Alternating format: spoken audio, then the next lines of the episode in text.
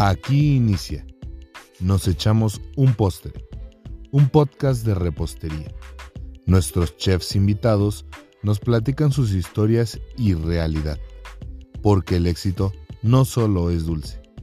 Bienvenidos. Hola, ¿qué tal a todos? Sean bienvenidos a Nos echamos un postre, un podcast de repostería. En este episodio de aniversario tenemos dos sorpresas. sigue, sigue, vas bien. Dos sorpresas. Eh, número uno, bueno, yo soy la chef Pau Silva de Dulce Clementina.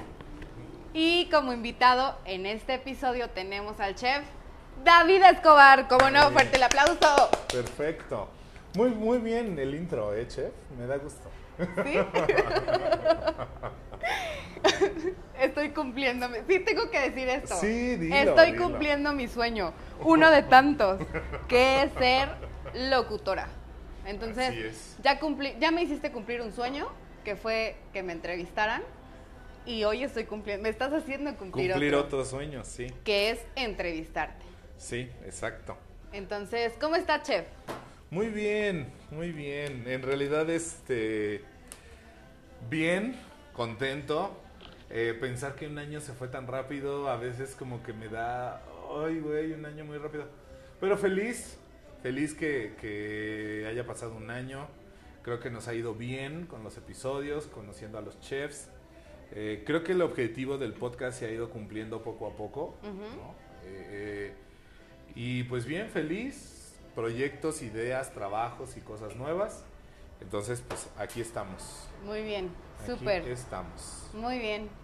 Pues sí quiero como recalcar o resaltar que hace un año eh, fue diferente, fue padre, pero ahora es diferente. El, el podcast nos hizo amigos. Exactamente, sí. Y yo creo que puedo decir que uno de los más grandes amigos que puedo tener. Yo también. Entonces, pues esta es una plática entre amigos. Exacto. Tal cual. Y pues vamos a empezar. Sí, y justo, justo creo que ese es, ese es uno de los objetivos más importantes y el que más se ha cumplido. O sea, eh, en un momento determinado, cuando el podcast empezó, parte de las ideas de que el podcast iniciara, era eh, sí conocer las historias de los chefs, claro, pero sobre todo eh, cerrar filas, ¿sí? que, que en algún momento pudiéramos decir, oye, pues realmente soy cercano a Paulina, realmente soy cercano a Toño Pineda, bueno, que antes del podcast ya lo éramos, ¿no? O sea, con todos, con la mayoría, tener un cierto contacto o un cierto, una cercanía, vaya. No nada más, pues lo, sé que existe, sé que es fulano o sé que es mengano o mengana, y pues de repente le da like a mis publicaciones y de repente, pero ese es el objetivo como más importante, o sea, realmente que entre la comunidad de chefs logremos cerrar filas. Exacto. Que, encontremos apoyo unos con los otros. Eso creo yo que es lo más importante. Así es, exactamente. Y creo que se ha logrado. Sí. Creo que se ha logrado. Eh, pues bueno, vamos a empezar. Vamos a empezar. Vamos a empezar. ¿Qué postre me eh, trajiste, chef? En esta ocasión no traje yo postre. Ah, bueno, primero que nada. Primero que nada. Estamos en Dulce Clementina. Estamos en Dulce Clementina. Por fin se nos hizo grabar en Dulce Clementina. Estamos aquí en la eh, Así que si de repente escuchan algo, seguramente vino un cliente o van a escuchar aquí al Clementín, algo así. Así es. Eh, estamos en Dulce Clementina, eso está padrísimo. Eh, el chef nos trajo un postre que ya me lo debía desde hace un año. Desde hace un año. No, no. No es cierto. ¿Cuándo? ¿Cuándo? ¿Cuándo fue? ¿Cuándo fue? No vamos a recordar cuándo fue, chef. ah, no, pero habíamos hablado de panqués antes del día, de la una de las veces que comimos juntos. Claro, sí, sí, sí. O sea, habíamos hablado de panqués. Sí, sí, sí. el tema aquí es que a la chef Pau no le gustan los postres. No me gustan los postres. Entonces yo le iba a traer un postre muy nice y ella solamente eligió un panqué. Un panqué mármol. Me gustan los panqués, me gustan las gelatinas. Las gelatinas. Yo le había propuesto traerle este pastel de tres leches con durazno, pero la ofendió. la ofendió mucho sobremanera. Y ya se rió yo. Sí, porque, o sea, vaya, va a sonar como muy trillado, pero los que escucharon el episodio de la chef Y los que han ido escuchando este, los demás episodios pues van a ir viendo, ¿no? Así es. este, Ahora sí que como dice el Capitán América, esa referencia sí la entendí, ¿no? Sí, tal cual, ¿no? Entonces, este... El, el que escuchó el episodio 1 y escucha este episodio de aniversario, Va a entender pues va a entender perfecto por qué, ¿no? de qué estamos Claramente hablando. de qué estamos hablando, ¿no? Así es, pues el chef nos pues, trajo un panqué marmoleado. Les voy a ser bien honesta, ya le corté ahí unos cachitos, está bien bueno. Ojalá, eh, ojalá el podcast tuviera, eh, Ah. pudiera compartir sabores y aromas. Ah, ¿Le tomaste foto? Claro Ah, que le tomé foto. Ahorita me Eh, pudiera compartir sabores y aromas. Se ve increíble y sabe, qué bonito. se ve increíble y sabe mejor de lo que se ve. Entonces, yo ya le comí un poquito, vamos a partirlo. Eh, y bueno, en lo que partimos el panquecito y así, pues vamos a empezar con la pregunta obligada. Venga, empecemos. Eh, pues a ver, platícanos, ¿quién es, ¿quién es el chef David Escobar? Mira, pues si, si hablamos de quién es, yo creo que es una persona que, que de muchas formas ha logrado su sueño. Ok. En algún momento de la vida, cuando, cuando yo era todavía, pues sí, no soy el más viejo, pero joven, niño, eh, sin darme cuenta me di cuenta que sí, me, me apasionaba, me gustaba mucho cocinar. O sea, ¿sí fue algo que soñaste desde niño? Lo soñé ya siendo más como adolescente, preadolescente. Ok. ¿no? Eh, a lo mejor por ahí entre la secundaria e inicios de la vocacional fue que como que empezó a surgir ese pequeño, eh, pues esa, esa curiosidad, ¿no? Yo empecé a cocinar mucho desde que tenía como, ¿qué te gusta? 11, 12 años más o menos. Ok, sí, hay Incluso a lo mejor un poquito menos. A lo mejor un poquito menos era yo ayudante de mi mamá, de mi abuela. Ok. ¿no? Y de repente ellas hacían que pechugas empanizadas, pues a ver, empaniza las pechugas, ¿no? O este, oye, que vamos a hacer lo que tú quieras, ¿no? Un, un capeado.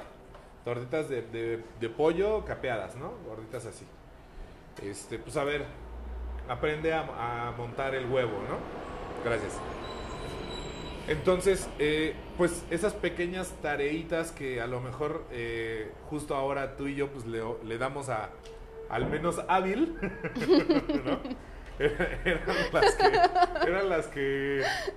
Sí, porque en realidad, por ejemplo, viene tu sobrinito o tu primito chiquito y tú estás trabajando, ¿no? Claro. Te ayudo, te quiero ayudar. Y tú dices, güey, no bueno, ajá. Entonces le dices, pues, haz esto. Pues, haz esto. Ahí como te quedes, Claro, ¿no? sí, sí, Tal sí. cual. Entonces, pues esas pequeñas tareas eran justo las que mi mamá, mi abuela, de repente me, me encomendaban, ¿no? Ujú. Mi abuela es muy fanática de los hot cakes, entonces Ay, qué rico. Eh, de repente recuerdo eh, muy, muy claramente que pues de lo primero que empecé a hacer ya en sartén pues fue- fueron hot cakes, ¿no? Tal cual. Este, pero siempre, siempre, siempre, este, mi mamá y mi abuela evitaban que yo cocinara o que yo hiciera ciertas cosas porque era muy atrabancado, Ok. ¿no? Dile, dile, no, no. Ay, le iba a pedir café. Ay, pues sí, pues, no importa, pues sí, porque esto de las señas O sea, sí, ya sé que podemos hablar, pero no quiero como cortar la línea. No, no te preocupes. Entonces, esas tareas como más peligrosas como freír o como algo así, mi mamá decía, no, es que eres muy atrabancado. ¿no? Entonces, eso era como, hasta ahí era el el límite que yo tenía de hacer ciertas cosas, ¿no? Ok. ¿no? De repente. Entonces me acuerdo que de las primeras veces que empecé como a, a cocinar ya más en forma, eh, yo, yo veía mucho un canal en cable que antes existía, que ya no existe, que se llama People and Arts. Y ahí había, sí. ahí había eh, programas de cocina, sobre todo de chefs ingleses. De repente ahí salía, por ejemplo, un chef inglés a- afroamericano, bueno, este, de descendencia africana, ¿no? Moreno. Y el güey cocinaba unas cosas muy como extravagantes y locas y a mí me gustaba, ¿no? recuerdo que, que ahí fue donde conocí a Jamie Oliver. Fue de los primeros chefs que yo empecé Ajá. como a conocer y a ver, sin saber quién era, ¿no? Después ya, bueno, te vas dando Sí, cuenta conoces, lo entiendes. quién y dónde es, ¿no? Exacto. Pero Jamie Oliver cuando acababa de salir de las cocinas, o sea, si yo tenía 12 años, él tenía 20, ¿no? Sí, o sea, claro. o sea, era, era un chavito todavía, ¿no? Y de repente lo que, lo que yo tengo, una habilidad que yo tengo es que si hoy preparamos algo, ya no se me olvida. Entonces, hoy lo preparé, me aprendo la, o sea, a lo mejor no las cantidades, pero el procedimiento sí. Entonces, eh, lo que hacía era de repente, pues vamos a preparar tal cosa, ¿no? Entonces yo tenía un cuaderno y apuntaba como lo que, lo que íbamos, o lo- los ingredientes, y yo me, me aprendía al momento los, o sea, el procedimiento. Ok. Y mi abuela, eh, este, en casa de mi abuela preparábamos siempre algo, ¿no? Mis abuelos eh, eh, maternos son como las personas que más han apoyado el que yo me dedique a esto.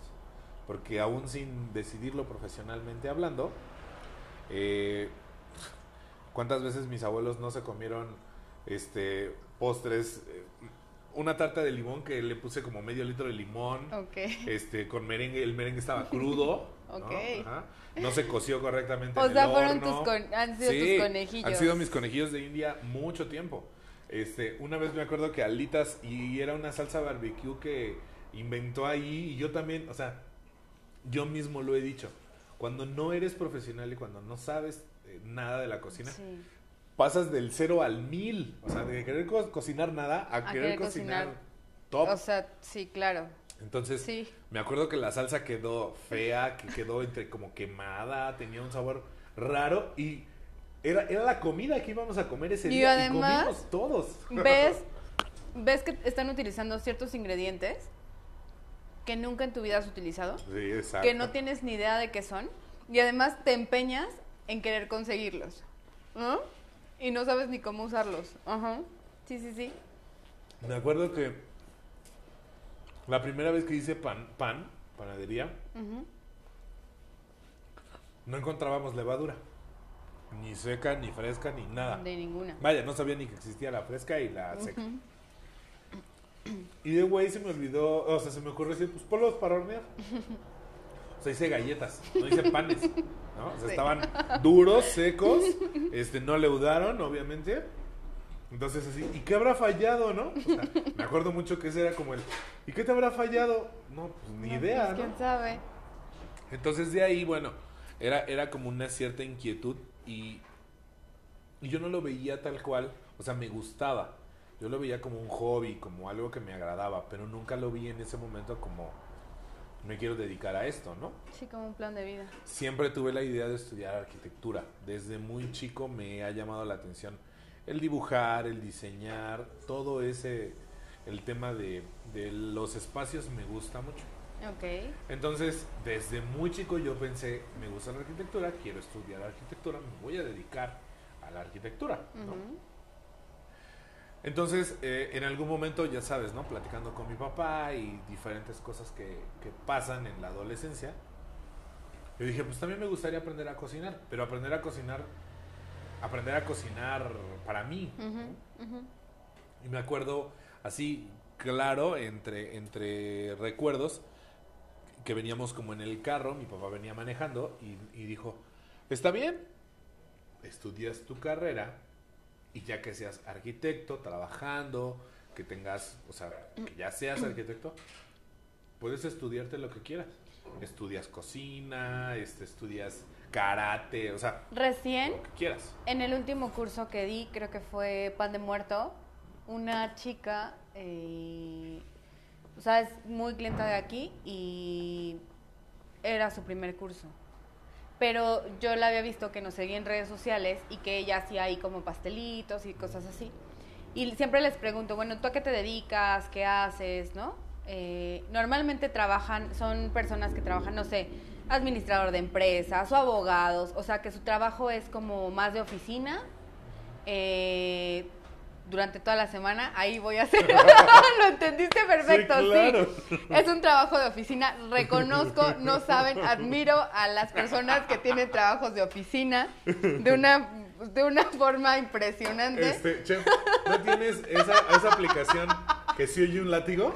¿No lo tienes? ¿No? Mandil, mandil. No quiero sonar mandil, pero sí. Reconozco de verdad de sobremanera. Si en algún momento de mi vida dije alguna otra cosa, pido una disculpa públicamente. Aunque lo, aunque lo voy a conocer recién, aunque lo voy a conocer recién y va a escuchar el episodio, yo no cambio mi postura. Este, híjole, paréntesis, paréntesis, y hoy sí lo voy a decir. Este, mi novio es, eh, trabaja como en el área- en el área de oficina, entonces cuando recién escuchó el podcast, eh, cuando co- todavía no éramos nada y escuchó el podcast, se ofendió. Se ofendió porque dije que, no sé qué dije malo sobre los Lo que godines. dijimos fue que nosotros, que los chefs, no aplicábamos para la vida godín. Ajá. Y que en especial tú y yo no No, congeniábamos exactamente. con la vida godín de estar frente a una computadora, en el mismo horario, 20 años trabajando lo mismo, haciendo las mismas actividades. Eso fue tal cual lo que dijimos. Y dijimos claramente, respetamos a los que trabajan ¿Verdad que sí? y Fue- hacen y todo. y real, pero yo no pero no podría. es para nosotros. Exacto, yo Eso no fue lo podría. que dijimos. Y entonces acto seguido la vida me dijo, Ay, ¿de ah, verdad? ¿de veras? pues mira. entonces, eh, mandil se les dice. Entonces, bueno, yo me acuerdo que, que esa, era, esa era mi idea, ¿no? Estudié arquitectura, me dedico a la arquitectura, voy a ser arquitecto. Y en algún momento voy a poder aprender a cocinar. Ni siquiera lo veía como voy a ser chef o voy a, o voy a ir a estudiar con un chef. O sea, yo nada más decía, quiero aprender a cocinar, ¿no? claro. Y, y después, o sea, tal cual yo, yo me enfoqué en entrar a la escuela de arquitectura. O sea, yo estudié en el Politécnico, en la vocacional, y mi carrera técnica era técnico en construcción, que es como la antesala a pasar a la escuela superior a, a ingeniería y arquitectura. Ok. Entonces, pues ahí tú vas sacando como también tus dotes, ¿no? Y van saliendo ciertas cosas ahí a relucir. No hacíamos tal cual la labor o el trabajo que hace un arquitecto, porque no. Pero, pero se supone que la carrera técnica te prepara para que si tú decides ya no estudiar más, pues tienes como las bases para Ajá, por lo para menos poder dedicarte a esa parte. Entonces, por ejemplo, aprendimos mucho a dibujar, ¿no? Muchos planos arquitectónicos, tema de instalaciones, tema de cuantificación. O sea, te hacen un arquitecto chiquito para que si por lo que tú quieras no, no, no, decides seguir puedes o no decides, ya ¿eh? tienes la base. Tienes claro. una base de poder entrar a un área laboral donde sí hay un profesionista a cargo y tú pues tienes suficientes conocimientos para, pues, para estar ahí, vaya, ¿no? Entonces es, ¿qué te gusta? A lo mejor un... A lo mejor un... A lo mucho, y a lo mejor estoy exagerando, porque no conozco todas las, las actividades que, que, que representa ten- eh, ser arquitecto, Claro. pero a lo mejor un 30% de lo que es ser arquitecto era lo que nosotros veíamos. Lo conoces. ¿no? Más o menos. Y empiezas con esta mentalidad de yo voy para allá, yo voy para allá, yo quiero esto, yo me gusta esto, voy para allá, voy para allá. Entonces, pues bueno, eh, como, como, no podría decir que como todos, pero como cualquier persona joven, como cualquier este, adolescente, ya casi adulto, porque eh, la vocacional para mí fue demasiada libertad en un momento determinado. Yo exageré sobremanera la libertad, tanto que eh, en el primer semestre perdí materias, perdí un año, este, hubo que hacer movimientos, ya sabes, ¿no? Este. Reiniciar y tal, y la chingada. Y eh, me gustó tanto la vocacional que me la aventé en cuatro años, ¿no? Ok. Entonces, este, por unas materias, entras después, este, ya no te puedes recuperar y bueno. Y también creo demás. que ahí radica el, esto sí es lo que me gusta, al 100, ¿crees? En- en ¿Crees es- que haya influido o no? En ese momento En ese no. momento no, porque en ese momento no había nada, nada que influyera ni, ni la gastronomía ni la arquitectura. Ok. Fue tal cual el cambio de, vengo de la, de la secundaria, Como la ya edad. soy niño grande y antes pues me hacen venir, me hacían venir a la escuela, ahora si yo quiero no entro a las no clases. vengo, claro. Entonces, el, el error más grande fue que yo me estaba quedando fuera de la vocacional por materias como, como español, como matemáticas, como este historia, español, o sea, filosofía. Y en física y en matemáticas y en química sacaba 8, 9. Ok, a ver entonces. Te aventaste cuatro años porque te encantó. Ajá, sí. Lo vamos a poner de esta forma. Te encantó. Y luego entonces terminas. ¿Y cómo le dices a tus papás? Porque hace rato te decía, esta niña me acuerdo perfecto que me dijo, yo soy contadora y en mis ratos libres como hobby Gracias, me dedico a hacer, gracias millos, me dedico a hacer este pastelitos No, y, gracias. y repostería, ¿no? Ajá. Porque mi papá me dijo, estudia contabilidad y después si quieres te dedicas a eso. Y escucharlo, digo afortunadamente y creo que lo toqué en mi capítulo, eh, mis papás eh, nunca Nunca dijeron que no. nunca dijeron que no. Entonces, y eso es, me siento muy afortunada por eso y siempre han confiado y creído en mí. Pero creo que es triste escucharlo de, o sea, es- escuchar a esa parte en alguien más decir, ¿por? Mira, es triste y yo creo que a la vez mm, mu- muchas veces los papás juegan a la seguridad. Al fin y al cabo, como bueno, yo no soy papá, ¿verdad? Esa es la realidad. Pero yo creo que muchas veces eh, tu papá siempre o los papás siempre piensan en pues, claramente que, que sufras menos, ¿no? Claro. que batalles menos. Entonces, eh, pues yo creo que, que a veces estas decisiones que ellos te, te van como fomentando. van- Claro, jamás lo van a hacer por hacernos un mal. O sea, exacto. nunca lo- la guía o lo que ellos nos dicen es por hacernos un mal. Al contrario, es por ahorrarnos un sufrimiento, sí. este, fas- perdón, facilitarnos la vida, eh, no sé, un sinfín de cosas. Pero, pues sí está como, Sí, o sea, mira, cuando lo ves desde el punto de vista de yo sí cumplí mi sueño, pues sí, lo, lo ves a lo mejor y dices, ay, pues qué mala onda, ¿no? Qué feo. O pobrecita, ¿no? Pero eh, bueno, si lo ves desde ese otro punto de vista, yo, yo lo que he aprendido, sobre todo a partir de ciertas situaciones que viví, tengo que hacer una pausa. ajá, El panque está buenísimo. Es que hace rato solamente le corté como algunos cachitos. es que la, el, el copetito se vea roto, ¿no? Ajá. Entonces fue lo que estuve comiendo, porque tiendo mucho a hacer esto, como estar pellizcando, es algo que mi mamá hasta el día de hoy me regaña. Deja de estar pellizcando la comida. Eh, pellizqué el panque y está buenísimo. Real está buenísimo. Está muy chef. Además es esponjadito, Es suavecito por es dentro. suave, Y eso que no tiene el ingrediente tiene su secreto. costrita y no tiene el ingrediente secreto. Y no tiene el ingrediente- Nada más que lo único que tiene mal, ya viste que hizo, el, el pie se doró demasiado, pero esa es cuestión del horno. O sea, el horno de... no Si le subes tantito, es, un es el horno de mi casa. Pero si tantito le subes más para que dore tantito de arriba, abajo Ajá. te hace esta, o sea, de eso de que Sí. lo dora y así. Sí, sí, sí. O sea, que se ve como quemadito, ¿no? Pero la verdad es que está esponjadito, está suave. Eh, está muy bueno. No porque lo haga yo, pero las recetas de esos panqués son una joya, la neta. No porque... No, sí, o sea, uno... No, sí, claro, uno por tiene supuesto, recetas sí. Que a veces, ¿Qué dices, esa receta es un coco, es un dolor de Sí. cabeza. Ajá. Sí, hay otras que dices, este está increíble.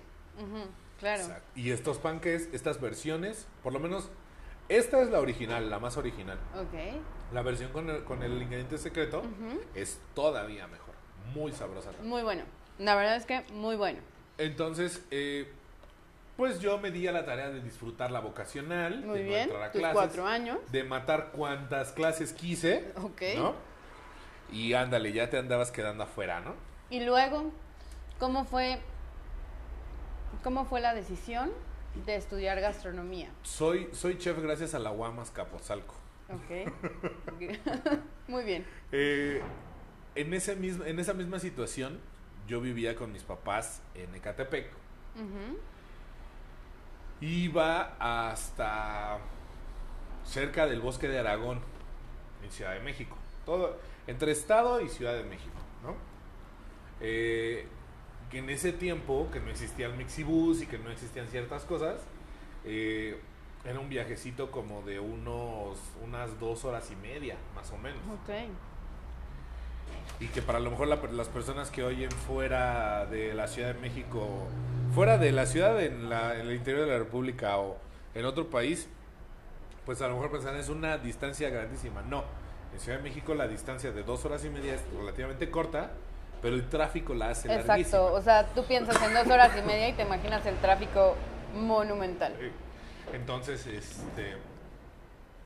eh, llegó un momento en el que, por ejemplo, yo empecé, o sea, yo empecé la vocacional estando en el turno de la mañana. Ok. Por esas situaciones de recursar y reiniciar y todo, me pasaron a la tarde. Entonces, diario era de llegar a las. O sea, salir a las 10 de la noche de la escuela y diario llegar porque fulano se inundó, porque están arreglando en tal parte, porque no sé qué, porque hay un accidente, porque... o sea, Cosas de la CDMX. Sí, ¿no? O sea, bronca siempre. Entonces, había veces que llegábamos 12 de la noche. Parte, parte de la decisión era, yo tenía que ir desde Catepec hasta Tecamachalco a estudiar arquitectura. Entonces yo dije, puta, yo no quiero eso. ¿No? O sea, e- eso no me gusta. No me gusta la idea. Más bien, ahora que lo analizo, no me gustaba la situación de estudiar y bueno, pues buscas pretextos, ¿no? O sea, de estudiar arquitectura. Le dije a mi papá, ¿sabes qué? Está muy lejos.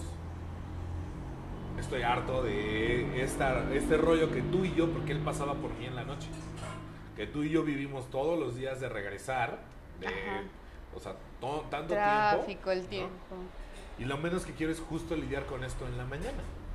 ¿no? Y la verdad es que también te soy sincero, no me encanta toda la situación, o sea, no me gusta del todo.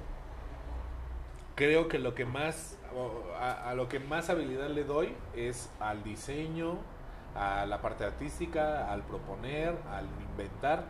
¿Por qué? Porque, por ejemplo, un examen de dibujo arquitectónico era todos sentados frente a una computadora, trabajando el AutoCAD. Entonces el profesor empezaba, ¿no? Así, tal cual, como, como lo voy a decir. Van a diseñar un eh, espacio arquitectónico en un terreno que es de 5 metros por 10 metros, con un área construida de tantos metros cuadrados, tiene que tener dos cuartos, este, un estudio, eh, una cochera, tal y tal y tal y tal y tal. Había quienes empezábamos a tomar nota y había quienes empezábamos a dibujarlo. Entonces tú empiezas a sacar tu ingenio y tu, y tu parte artística para, para ir desenvolviendo crearlo, eso, ¿no? para crearlo. Entonces yo lo creaba, vaya, sin dificultad, si, si lo vemos así, cuando yo veía a otros compañeros que de repente decían, "Ch, ¿y cómo me la ingenio para proponer esto, no? O sea, la creatividad ya estaba. La creatividad ya estaba, sí. Había que enfocarla hacia Ajá, otro lugar, ¿no? Entonces le dije, ¿sabes qué? Como que a mí realmente lo que me gusta es eso. O sea, la parte del diseño, la parte de proponer, todo lo que es la parte arquitectónica, realmente, ¿no? Por ahí entre los chistes de los ingenieros civiles y los arquitectos es que eh, un chef, un chef, un arquitecto, un ingeniero mide de aquí a aquí. Ese chiste me lo sé, mi papá es ingeniero Ajá, civil. Ah, ah, perfecto, sí. Un, arquite- una- un ingeniero mide de este punto a este punto, señalando dos puntos Ajá. con mis dedos. Y un, un arquitecto mide de aquí a aquí. Así es. Sí. Así es el chiste. ¿no? Sí, Ajá, sí, sí. Entonces, este, haciendo un ademán como muy afeminado. ¿no? exacto. ¿Eh? Este, pues pero eso a mí no me importa. Yo lo que quiero es hacer, o, o sea, hacer esto. ¿no? El, el error fue confiarte, demasiada confianza. A lo mejor todavía me pasa y he, de reconocerlo, ¿no? Creo Que que, a- veces ese es un problema que, digo, no solo tú, cuando sabes que eres bueno en algo, te confías. Y ahí es donde todo truena. Sí. Entonces yo me acuerdo muy bien que, que, eh, iba yo a, a unas clases en la mañana, a unas clases en la tarde. Y con un amigo que también tomaba clases en la mañana, le dije, oye, güey, vamos a la Guamas Capotzalco a comprar mi guía, porque voy a hacer el examen allá. Y yo no voy a ir a la superior, yo quiero allá y todo, ¿no? Ah, perfecto. Tú no sabes ni qué vas a estudiar, si vas a, a ESIME Zacatenco, a, a- perdón, a ESIA Zacatenco, a ESIA Tecamachalco, o qué vas a estudiar. Pues aprovechamos y pues cómprate tu guía. Ajá, ¿qué onda? Si no mal recuerdo, la guía costaba 150 pesos. O sea, la guía era así. ¿no? Y sirve que a lo mejor y te animas, güey. Estaría bueno. Ah, sí. Me acuerdo que entre las clases de la mañana y el turno de la tarde que empezaba, nos lanzamos a la Guamas Capotzalco. Regresamos para, para las clases, compramos nuestra guía y todo. A lo mejor leí siete, ocho veces la guía. A lo mucho. Y la contesté, pues no me acuerdo si la contesté bien o la contesté por contestar. Ok. Cuando llegué al examen, pues tú vienes de una físico-matemáticas, este, te sientes súper poderoso, porque pues el coco de toda la gente es justo la matemática. ¿no? Y yo, gracias a Dios, la dominaba al 100, ¿no?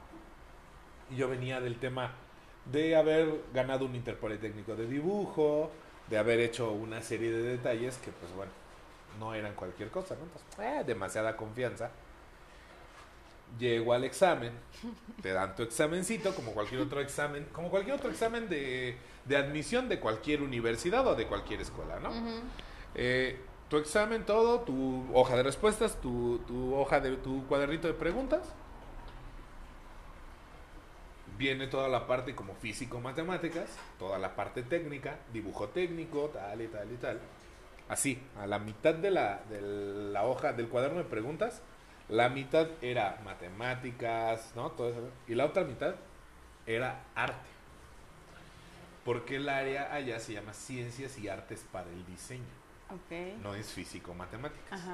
Entonces, de cuenta que de repente, por ejemplo, venía una pregunta que así recuerdo claramente era, en la hojita venía la foto de una pintura y venía abajo, la pintura espacio o la obra de arte espacio es del pintor espacio. Y abajo venían, obviamente, las, las ternas, Ajá, ¿no? Ajá. Pero no ternas de este, la Mona Lisa con Da, Da Vinci. Vinci. No, o sea, venía No. Da Vinci, tal y tal y Ajá, tal. y Es- la obra. da Vinci, este, Dalí, Picasso. Y venían otras, otras, este, o sea, no la Mona Lisa. No, ¿verdad? la obras como Sí, diferentes. sí, o sea, venían, tú tenías que realmente saber qué obra era. ¿Y qué, qué pintor era? Yo ni siquiera conocía la, o sea, la fotito de la, de la obra, yo ni siquiera la conocía. O sea, fuera de la poca o mucha cultura general que llega uno a tener, que conocemos ciertas obras de artes y ahora ya conozco, por ejemplo, a Jackson Polo es uno de los que más me gusta, ¿no? O sea, y así, eh, pues no, o sea, definitivamente no. Entonces ahí es donde tú, literal, dices, esto ya valió madre. Sí, ya te la sabes. Entonces, pues ya terminé el, el- el examen. Y Ya sabes, ¿no? Mi papá esperándome afuera. Este, ¿Cómo te fue? ¿Cómo te sentiste? Bien. Y tú, pues ¿Todo mira. bien? ¿Todo Pues bien? mira, te voy a explicar. Llega el día de los, de los resultados y ándale. Ah, me acuerdo que mi mamá me quería colgar. Yo no sé para qué dejaste el poli, estabas muy bien, no eso. Vas a buscar a otro lado, ahora ya perdiste tu lugar allá, porque ya perdiste un año, porque ya no hiciste el examen con los demás, tienes que esperarte a volver a hacer examen. Claro, y sí, sí, tal, y sí. tal. Y ya ves, te vas a, otra vez te vas a atrasar, David, otro año perdido y tal, y tal, y tal, y tal. Y como el que me había dado apoyo ante la, la decisión había sido mi papá, pues ya sabes, ¿no? O sea, la mitad Pobre de de- la, sí, de la de la- regañada, de la era para regañada David fue para tu Y la papá. otra era para mi papá. ¿no? Pobre de tu papá. Entonces, y tú En lugar de que lo di- le dijeras y Lo esto y lo otro. ¿para qué? Ya ven los dos y no sé qué, ¿no? Entonces, mira, mi mamá es una persona que de repente sí es complicada, sí es medio... Ahora ya no tanto, ya todo por servir se acaba. Pero en realidad dentro de esas explosiones, de repente, pues se dice la verdad en realidad, ¿no? O sea, eh, a lo mejor, bueno, estamos hablando de que hoy en día el resultado es bueno y el camino fue el correcto. Pero si no lo fuera y si estuviera yo haciendo otras cosas que no, Claro. ese sería el detonante de, del por qué las cosas no salieron bien, tal cual, ¿no? Entonces, bueno, mm, si algo tiene mi mamá, es que sí. O sea, te dice Tienes hasta- razón. No, espérate. Ahorita te va a decir hasta de lo que te vas a morir. Al rato que se calma, ya bueno, así como, pues sí, tiene, sí, está bien. No me gusta, pero pues bueno, órale, está bien, háganlo, ¿no? Y dentro de todo eso que te dice, pues sí, en realidad hay mucha razón, ¿no? En realidad sí. Entonces yo le dije, bueno, mira, en la guía vienen unos, unas este, bibliografías, vamos a buscar unos libros, me voy a poner a estudiar, me voy a poner yo por mi cuenta a hacer diferentes cosas y vemos, ¿no? Hay un personaje en estos podcasts que, que- que se menciona mucho que es mi amigo Héctor. Yo a Héctor lo conocí cuando íbamos en la secundaria. O sea, yo lo conozco desde que tengo 12 años. ¿no?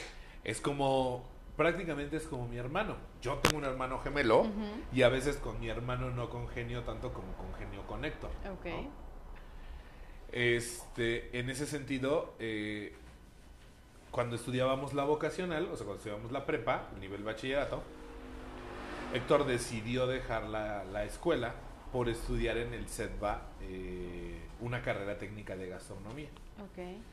Y de repente íbamos mucho a su casa porque su mamá cocina muy rico. Este, pero sobre todo lo que más nos cocinaba su mamá de Héctor era este pizza y este banderillas y hamburguesas. O sea, cosas como, como- comida rápida. Exacto. Y le quedaban buenísimas, Pau. O sea, muy buenas. Este, las banderillas así, o sea, pff, buenísimas, buenísimas. ¿no? Entonces, así como que íbamos mucho a su casa a comer, pero ya no nos cocinaba su mamá, sino ahora él era el que cocinaba, ¿no? Qué cool. Entonces de repente era así como que, mira, hice, y me acuerdo que hizo unas espinacas como en salsa bechamel. Y yo así como de, oye, eso está buenísimo. Porque güey". además cuando empiezas a, a saber, a aprender a... Sí, cuando comienzas con esta onda de la cocina, quieres que todo el mundo pruebe Sí. lo que haces. ¿sabes? Entonces, está padre. Entonces, este, me acuerdo que de repente él me decía, pero si lo haces mañana, pasado, fíjate de esto, ¿no? Date cuenta de lo otro, ¿no? Mm, Que no te vaya a pasar así, que no te vaya a pasar asado. Entonces él fue como, el que él estudiara y se dedicara a eso, fue ese primer como realmente primer acercamiento a una persona que ya trabajaba de esto o ya iba a empezar a trabajar de esto y que estudiaba esto. Pasaron unas semanas. Yo, eh, o sea, dentro de las cosas que de verdad me dan pena decir es que yo no leo. O sea, yo no soy una persona de, de que, que tú me dijeras ahorita, oye, estoy leyendo este libro, léetelo. Te voy a, a recibir el libro. Ay, sí, muchas gracias. Gracias, sí, lo voy a leer. Voy a llegar a mi casa, lo voy a poner por ahí y jamás en la vida lo voy a leer. Ok. Para que yo lea algo, tiene que ser algo que de verdad Te guste. me, me atrape, ¿no? Entonces me acuerdo que, que- que imprimimos los libros, a unos le sacamos copia. O sea, era la cosa más aburrida del mundo, leerme los libros. Pero yo trataba de decir, bueno, sí, me- me- o sea, de esforzarme y no, o sea, no. Te das cuenta que no te atrapa, entonces, No. no. Ujú. Y, y como te digo, yo venía de una situación de que mi mamá había. Mi mamá es una, una personita que de repente es muy enfermiza, entonces desde muy chavitos, de repente, no, pues hoy mamá no se levanta de la cama, güey. Entonces, pues, nos cocinamos, le cocinamos a ella. Y como que, ¿qué quieres comer, Daniel? Daniel es mi hermano. Ok. Daniel y David, ¿no? Ajá. No, pues la otra vez hiciste a- a tal, o, o que esto, o lo otro. Ah, pues y ya, salíamos del quite, eh, ayudábamos a mamá y sin bronca, ¿no? Ya después, cuando nació mi hermana, que es mucho más chica que nosotros, pues ya era otro rollo, ¿no? Muy diferente. Entonces yo, yo como que me di cuenta que no era lo que me gustaba, o sea, me di cuenta que el tratar de esforzarte por algo que no te atrapa, por algo que no te encanta, pues es realmente tiempo perdido. Y tiempo perdido que, que de verdad no regresa. Claro, ¿cuántas personas no hay, digo, tipo nuestra edad, frustradas? ¿Cuántos adultos frustrados existen justamente por situaciones así? Porque no están haciendo lo que realmente les apasiona, Sí, exacto. ¿no? Sí, y a lo mejor su sueño no es como, su sueño no es como que dijeras, ah, soy chef de una cocina y me gustaría aprender repostería. Ajá. No, o sea, su sueño es, soy ingeniero agrónomo en este Monterrey Sí, y yo quisiera ser biólogo marino, güey. claro, sí, así, Así. así, de, de extremos Sí, son, sí, ¿no? claro, sí. Y muchas veces ni siquiera es porque cosas como estas, que no pudieron, o sea, por diferentes circunstancias en la vida no pudieron hacerlo, pero está bien feo porque, digo, entrando como otro tema y no lo vamos a abordar, pero de ahí radican muchas cosas que pasan actualmente con adultos y más, creo que lo he visto mucho en adultos como de nuestra edad, Sí. ¿no? Llegar a ese punto de frustración. Sí, sí, y, y está feo porque lamentablemente un adulto frustrado cría niños, frustrados. claro. Y pues, por ahí no va. Y ahí es donde todo se lo lleva el carajo. mejor quédate con tu círculo mal hasta donde estás tú, güey, no te reproduzcas. Lo peor, ¿sabes qué es? Que son los que primero van y tienen hijos, güey. O sea, esos son los güey, yo me muero por tener un hijo y no lo tengo. O, Bueno, una niña o un niño, ¿no? O sea, hijos en general, niño o niña, es, es irrelevante. Ajá, ajá. Y ves a, perdón, ¿eh? O sea, y ves a pendejos que los tienen así como sin nada y tú dices, güey. no". Ujú, ujú. Sí. Entonces me acuerdo que llegó un día en el que literal dije, ya no quiero leer esta madre. O sea, no vale la pena leer esto. Ok. Le dije a mi mamá, ¿sabes qué? No me quiero dedicar a esto. Y creo realmente que lo que quiero es estudiar gastronomía. Entonces mi mamá así como que, no, ¿por qué? Voy a buscar escuelas. Déjame ver, déjame preguntar. Y si definitivamente no es para mí, no va a hacerlo. Claro. Y si definitivamente no me alcanza, o tengo, o no puedo, o no lo que tú quieras, pues ya, desistiré y a ver qué hago. Esto fue así como un día en la tarde en casa que yo no iba a ningún lado porque obviamente no estudiaba, tampoco trabajaba en ese momento. Tenía 19 años. Y mi papá era enemigo de que trabajáramos tan jóvenes. ¿no? Él trabajó desde los 16 años y justo por el trabajo dejó la carrera. ¿no? Ya casado y bueno, primero con novia, yo luego ya casado con la novia, mi mamá, y trabajando y seguía estudiando, Sí, está Ah, peladísimo. ¿no? Ajá. Entonces, m- más que nada, yo creo que de repente él dijo, "Pues, ya lo tengo, ¿no? O sea, él trabajaba y trabajaba en una refaccionaria. Imagínate. Tenía dos carros del año. Claro, hablamos del ochenta y tantos, ¿no? Vivía con su esposa. ¿no? Entonces, como que yo siento Ya que... tenía una vida Sí, hecha. como que de repente yo siento que él, bueno, mi mamá platica que de repente él decía, eran las 6 de la tarde y él tenía que llegar a las 9. ¿Qué pasó? ¿Por qué, ¿Por qué llegaste a esta hora? Ah, no, es que eh, ya no hubo las últimas clases. Y mi mamá dice, no creo que hubiera, no, no creo que no hubiera las últimas clases. Bien él decía, ay, ya. Ujú. Y como tuvo que reempezar el año, o sea, una serie igual de situaciones por confianza. Entonces él es enemigo de eso, siempre fue enemigo de que trabajáramos Tan muy jóvenes. jóvenes, ¿no? Entonces, este, pues no trabajaba, no estudiaba, pero seguíamos yendo a, casa de Héctor a comer, a cocinar, y a lo mejor cada 15 días había algo este, nuevo, ¿no? Entonces yo decía, bueno, va, esto, es lo que realmente me está gustando. Como te digo, yo venía ya de una cierta experiencia, ¿no? De que realmente me, me gustaba cocinar, yo de repente era, era en la tarde a esta hora de la casa y decía, ay, una quesadillita, ¿no? Ay, como con pico de gallo y... Ah, yo me levantaba, me hacía mi quesadillita, mi piquito de gallo y no me esperaba que viniera mi mamá a preparármelo. Yo me paraba y me, atendía. Incluso había veces de, ¿qué te estás haciendo? Ah, pues salsita. Ay, te queda bien buena. Pues a ver, también hazme una quesadilla, ¿no? Mi hermano, mi papá, mi mamá. Sí, órale, ¿no? Entonces, yo dije, bueno, vamos a ver de qué se trata. Así como todos los chefs que han pasado por este podcast, que el claustro de Sor Juana, este, el superior de gastronomía, eh, ¿cuál otra visité? Eh, el claustro, el, el superior, este, Universidad Londres, este, ¿cuál otra, cuál otra?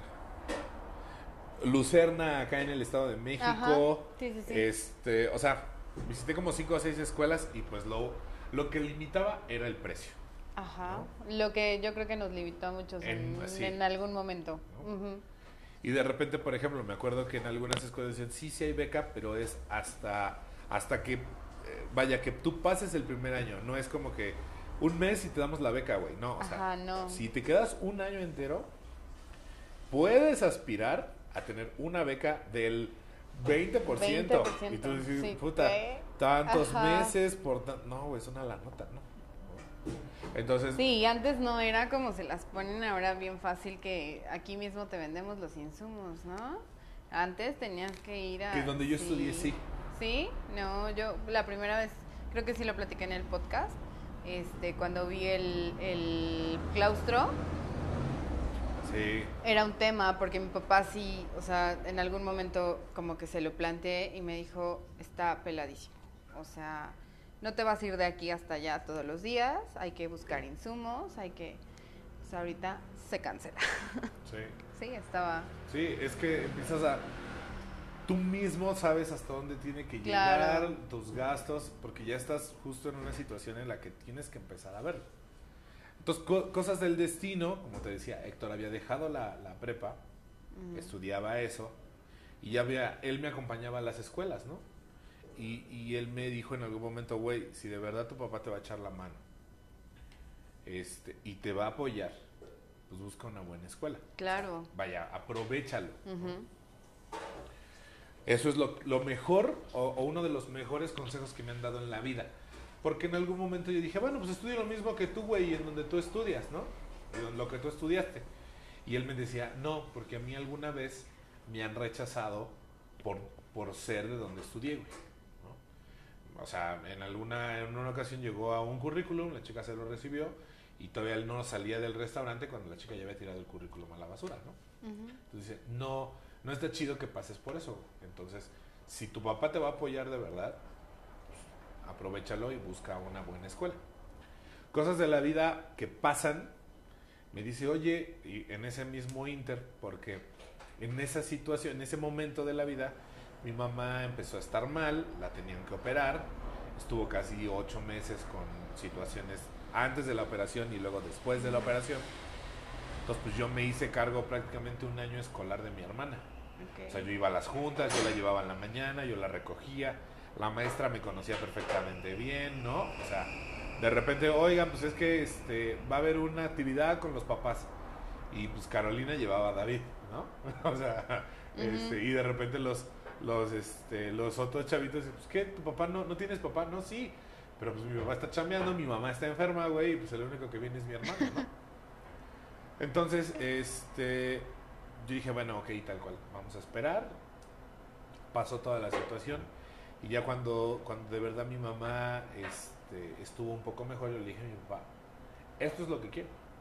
Entonces necesito saber si me vas a apoyar o no me vas a apoyar para yo poder tomar este, ciertas decisiones, ¿no? Empezar a trabajar, empezar a esto, o, o sea, empezar a decidir qué. Me acuerdo que me dijo, el presupuesto es tanto. No te puedes pasar de gastar tanto dinero al mes. Entonces, me acuerdo que Héctor me dijo, güey, voy a ir a Aspic a tomar un curso de chocolatería. Porque en ese momento, digo, fuera de las escuelas top, Aspic tenía eh, como ese lugarcito de, de muy eh, importante dentro del tema repostería, chocolatería y demás. Voy a ir a tomar un diplomado, güey. Entonces, acompáñame. ¿Va? Me acuerdo que la primera vez que fuimos íbamos llegando a- en Metrobús a CU y yo así, ¿y cuánto falta? No, güey, todavía falta como una hora de camino. Y yo, güey, ¿qué pedo? ¿Cómo que una hora? Sí, todavía falta un chingo. Mira, en, en un mapa que traíamos y, o sea, ya. Hasta la chingada, porque yo vivía en Ecatepec y es hasta la salida a Cuernavaca, literal. O sea, donde termina la, la línea 1 del Metrobús, todavía tantito más para allá sobre Tlalpan. Cosas de la vida, yo regresé con información. El- los chefs, tú no compras nada, solamente traes tu filipina y tú. El chef ya tiene tus insumos, no necesitas comprar cuchillos. Aquí el Aquí chef ya tiene todo. Aquí ya está todo. Pues tú te preocupas nada más por venir y aprender. Si de verdad no aprendes, o sea, es tema tuyo. estás muy güey, ¿no? Ujú. Entonces, ¿y cuánto es? No, pues tanto. O sea, no necesitaba gastar en cuchillos, no necesitaba comprar insumos, este, no necesitaba eh, nada más, más que ir, y se ajustaba perfecto, perfecto a lo que yo podía gastar. ¿no? Entonces yo regresé y dije, güey, esto es el lugar en donde yo puedo estudiar gastronomía. Claro. ¿no? Ya no solo quiero, sino de verdad Puedo. puedo. Regresamos a casa, ¿no? Héctor se va a su casa y le dice a su mamá, mira la escuela, tal y todo. Y su mamá le dice, de pagarte el curso de chocolatería a pagarte un ITEC para que acabes la prepa, te pago mejor la prepa. Él no estudió ya el, el dichoso diplomado de chocolatería y yo estudié mi carrera en ASPEC. Así pasa, ¿verdad? O sea, Así cuando- pasa cuando la vida, cosas son para exactamente. ti, son son para, para ti. todo se acomoda. Entonces, pues ya, eh, yo me acuerdo que los primeros meses este, regresaba yo con zanahoria picada en Bronois y en Julianas y en no sé qué. Y llegaba yo con una bolsa con mi mamá y le decía, pues esto hicimos. ¿Te Y es- suena yo? ¿No? Y yo, y mi mamá, pues sí, pues es que tienes que aprender, es que primero hay que aprender lo básico y no sé qué. ¿no? Y yo- y así, ¿no? Al otro día, otro pinche kilo de, de zanahoria. Hablando de ese tema, y voy a contar algo, eh, una de una de una de las niñas del Clementín eh, estudia gastronomía, digo, ya se salió hace unos meses justamente por la escuela, pero bueno, eh, tomó clases pues por pandemia, en línea, ¿no? Y yo decía, bueno, ¿cómo le harán? O sea, me parece una reverenda Así es. tontería que las Tontería. tomen en línea. Y entonces una vez tuvo a bien confesarme. No, pues es que cuando me hacían el examen de, en el de cortes, este, pues, pues me di, me di, antes de enseñarle al chef en la pantalla con la regla, me di el cubito y le corté lo que me sobraba. Y yo, toma tus cosas y retira. no, no es cierto. Pero estuve a dos de decirle, o sea, ¿es en serio? Sí. No, es que, bueno, no nos metamos en el tema No, de ya la- sé, pero tenía que contarlo. porque- Tenía que contarlo. Sí, claro. No, es que hay cosas que tú no puedes, o sea, yo he dado cursos en línea con la pandemia. No, no, es- He dado cursos eh, en presencial muchos años. Jamás en la vida volvería yo a proponer dar cursos en línea. jamás. No. Es lo peor que puedes hacer. Sí, a mí me dijeron en pandemia, ¿por qué no das unos cursos en línea? Ni, no, no, no. Es un no. Y a lo mejor tú, tú porque ya a lo mejor tienes aquí lugar y a lo mejor en dónde y posibilidad, Ajá. ¿no? Un equipo que te apoya. Yo los di solo. Sí, O claro. sea, solo de que un audífono, la laptop aquí, el celular pegado en el mosaico de la de la de la cocina para que con un chupón y un, una cámara enfocando a la mesa, otra hacia mí, o sea, es que no te veo, es que yo así de puta, o sea, No es se lo peor que no te sé qué. Sí, sí, sí. ¿no? Entonces, este, en realidad para los cursos no hay como la interacción en persona, Totalmente, no hay de otra. totalmente. Y ya, o sea, me acuerdo que le dije a mi papá, mira, lo que quiero es esto y de verdad lo quiero. Y, y recuerdo que mi papá me dijo, va, órale, está bien, sí, lo hacemos, se va a poder y todo. Y todavía recuerdo que mi mamá, o sea, así como que veía el gasto y decía, es que tú ibas a ser un gran arquitecto. Y yo, sí, y ahora voy a ser un gran chef. ¿No? Ahora voy a ser un Te gran la voy a chef. cambiar. ¿No? Pero el gran ¿Eh? va a quedar. Y este, y me acuerdo que así, ¿no? De, ay, es que no, y para qué, y tal. Mi mamá no hubo, no, o sea, se cansó de tener oportunidades de decirme no. Y mi papá no, nunca lo hizo. O sea, mi papá dijo, sí, adelante, va. Me acuerdo que todo el primer semestre que yo iba a la escuela, llegando así, yo llegaba como a las 3 de la tarde a, a- a casa. Y él llegaba como siete y media, seis, algo así.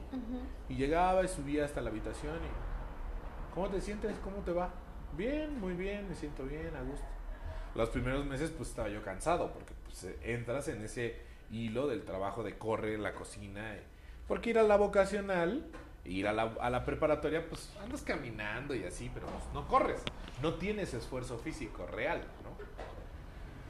Entonces así, me acuerdo que el primer semestre, después yo lo analicé un día y dije, creo que mi papá me está eh, calando, ¿no? O sea, así como que si un día yo hubiera dicho, no, como que hoy no me gustó, Sí, como algo, que no, no. algo no, y hubiera, sido el momento, sí, entonces déjalo, entonces regresa a estudiar lo otro, entonces tal y tal y tal. Nunca lo hubo, porque conforme pasaron los meses, yo me sentía más a gusto, Claro. empezamos a cocinar, realmente cocinar, ya no solo bronoise, y, o sea, ¿no? Este, eh, y demás. Con la regla. Sí, ¿no? O sea, y, y poco a Y a poco. Gio me- solo le da risa. Entonces, poco a poco fue ya esa cuestión de me gusta. O sea, me acuerdo que las primeras, la- o sea, nos dieron todo el manual de todas las recetas en orden de lo que íbamos a ir viendo y me acuerdo que yo lo ojeaba hacia adelante. Y por ejemplo, me acuerdo que cuando llegué a, a la parte del huevo, huevo frito, huevo poché, huevo tal, huevo tal, huevo tal. O sea, eran como 70 recetas de puro huevo. Perdóname, pero es que te tenías que ganar tu toque. Sí, ah, O sea, claro, por sí. super oye. No puedes, no puedes. Yo no sé por qué a los estudiantes les dan toque, ¿verdad? Sí, y yo iba yo con toque a la escuela. Yo ¿no? tampoco lo entiendo. Pero dices, bueno. Entonces, así literal, ¿no? Y yo dije, güey, a mí ni me gusta el huevo. Y vamos a hacer 70 recetas de huevo, güey. Oye, ¿no te pasa que ahorita que lo estás platicando, y digo, no sé, a mí me pasa, y yo creo que a Gio también porque la escucho reírse por allá, lo escuchas, te acuerdas de esa parte Sí. y te causa como, como una emoción, Sí, o sea, te regresas y dices, güey, estoy en el lugar correcto. Sí, Ha valido cada segundo. Cañón, sí, así es. sí. Sí, sí, o sea, el recordarlo y el pensarlo así, claro que sí. Nos pasaba hace unas semanas, veíamos eh, un programa de chefs, Iron Chef. Ajá, Iron Chef. Y las otras niñas, pues sí se emocionan y lo ven, ¿no? Tú lo ves y es como, o sea, Gio y yo estábamos como así de no, en serio, y no sé qué, y, y platicábamos y nos emocionábamos de tal forma y las otras nos ven con cara de, güey, pero solo están cocinando, o sea, Es que no es solo cocina. no es solo cocina. No es solo cocina. Sí, es, les explicaba que es, es que es una sensación que cuando a mí me preguntan y gente que es muy cercana a mí, me dicen es que ver cómo disfrutas lo que haces, cómo te emociona, cómo la adrenalina que sientes cuando lo estás haciendo, la emoción, todo lo que le imprimes a lo que estás haciendo Sí. Es Yo creo que el ser chef es para los que somos chefs y amamos lo que hacemos, porque debe de haber arquitectos que amen su trabajo, Claro, debe haber supuesto. médicos que, abre- a- que, que Ujú. amen su trabajo, también, sí, sí. obvio. Pero yo creo que si hablamos del porcentaje del, del mundo laboral que hacemos lo que amamos, o, sí, que hacemos lo que amamos, yo creo que los que están más arriba en felicidad son los chefs. Es que algo bien importante, para poder tolerar, para poder tolerar, porque no es soportar, para poder vivir en este mundo de la gastronomía, necesitas realmente apasionarte y necesitas realmente amarlo. Sí. Porque si no lo amas, no la armas. O sea, hace rato antes de que llegaras, justamente hicimos una broma y como, ni recuerdo cómo fue, pero tengo un número a veces medio negro y entonces y sarcástica además. poco? Ajá. Lo que ustedes ven de Pau Pastelitos, no se crean, no, es todo rosa ni es todo amor. Eh, y hacíamos una broma como así, salen chillando, ¿no? Y Gio soltó la carcajada, pero es real, o sea, necesitas amar esto, que realmente te apasione. Mira, quedan, quedan exactamente 20, 20 segundos para que acabe la hora. Entonces, vamos a hacer la pausa, host, Vamos a hacer una pausa y continuamos. y continuamos en este capítulo de aniversario. Muy bien.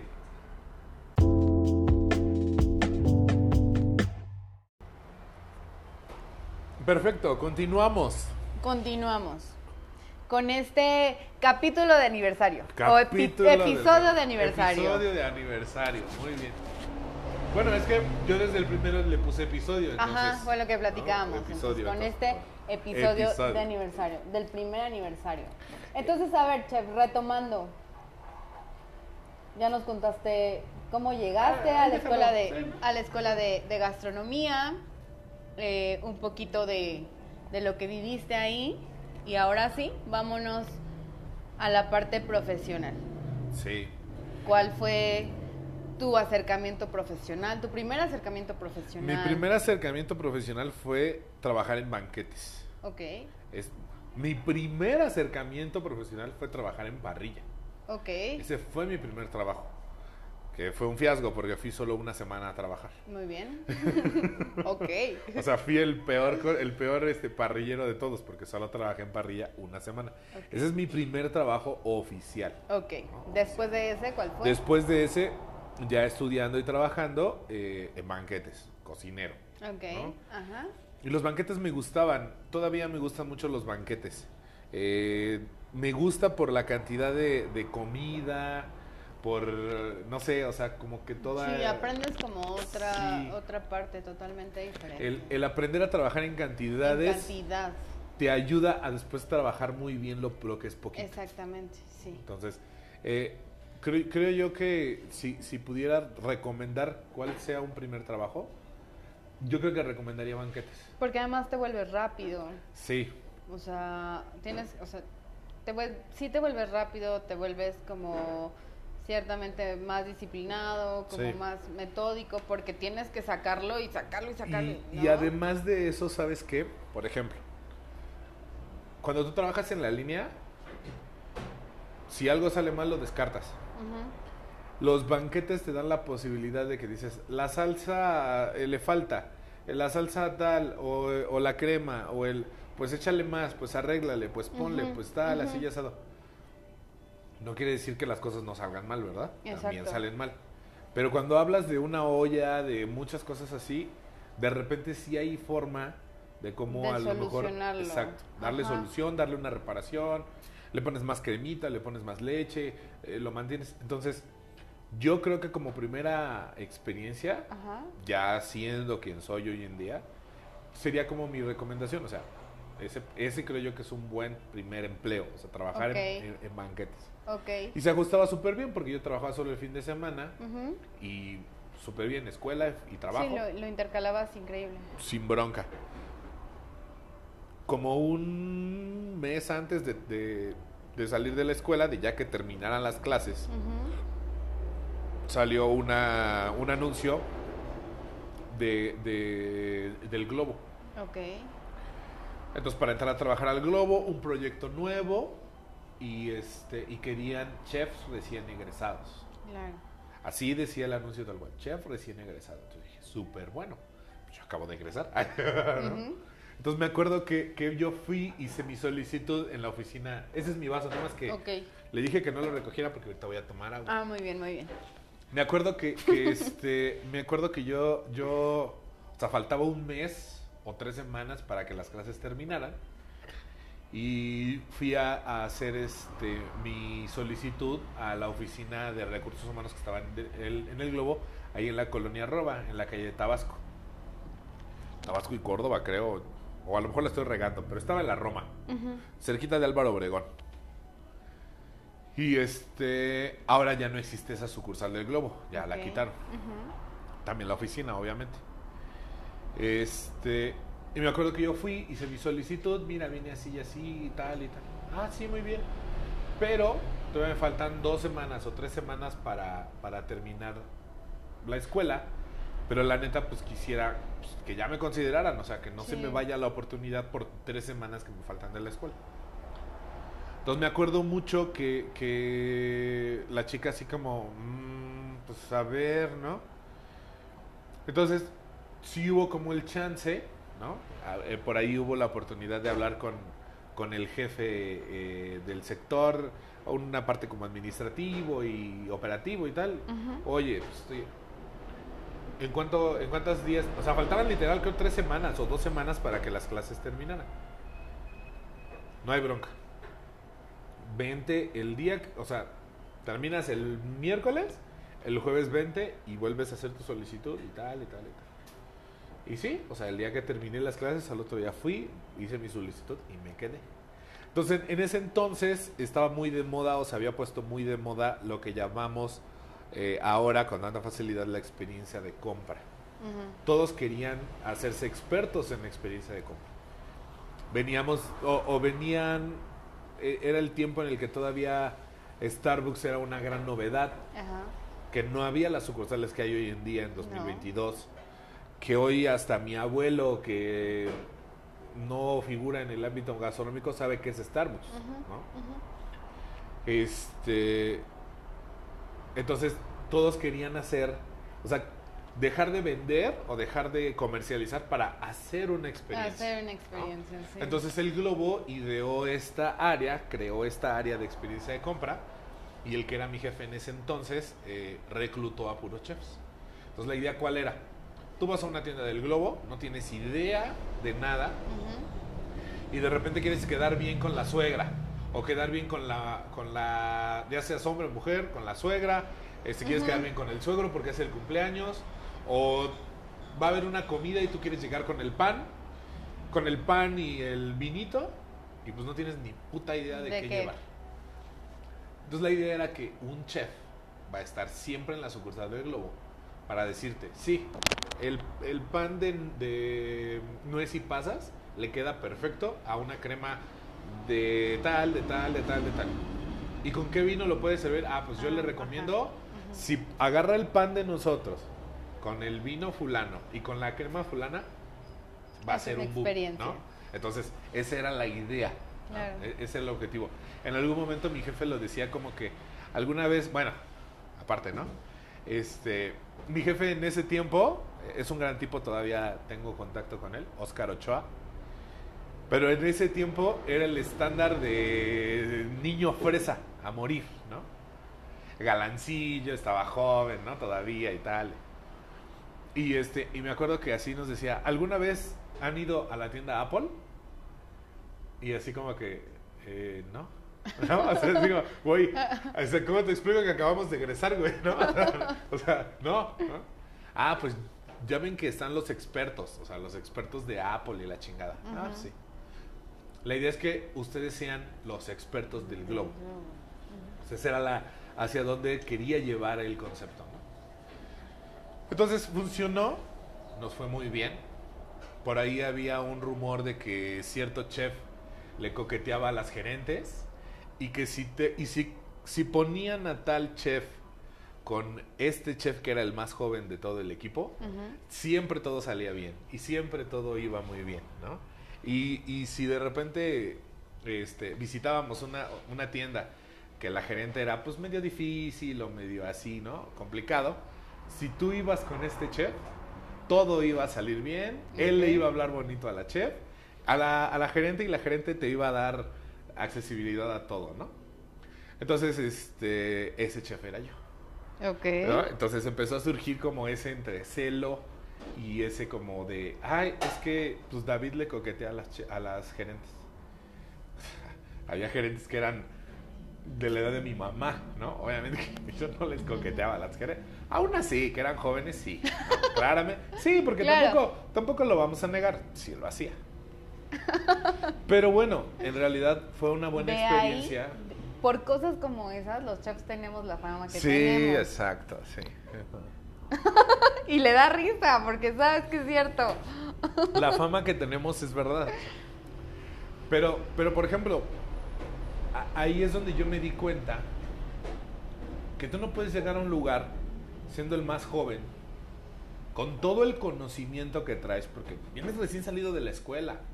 Todo lo que sea que prepares, así sea una salsa bechamel, este, así sea una salsa de jitomate, o sea, lo sientes, o sea, lo tienes eh, como muy a flor de piel. Sí, claro. Sí. Diría mi mamá muy fresca la información. Sí, muy fresco. Está todo así libre, ¿no? Con la posibilidad de, de- de expresarlo.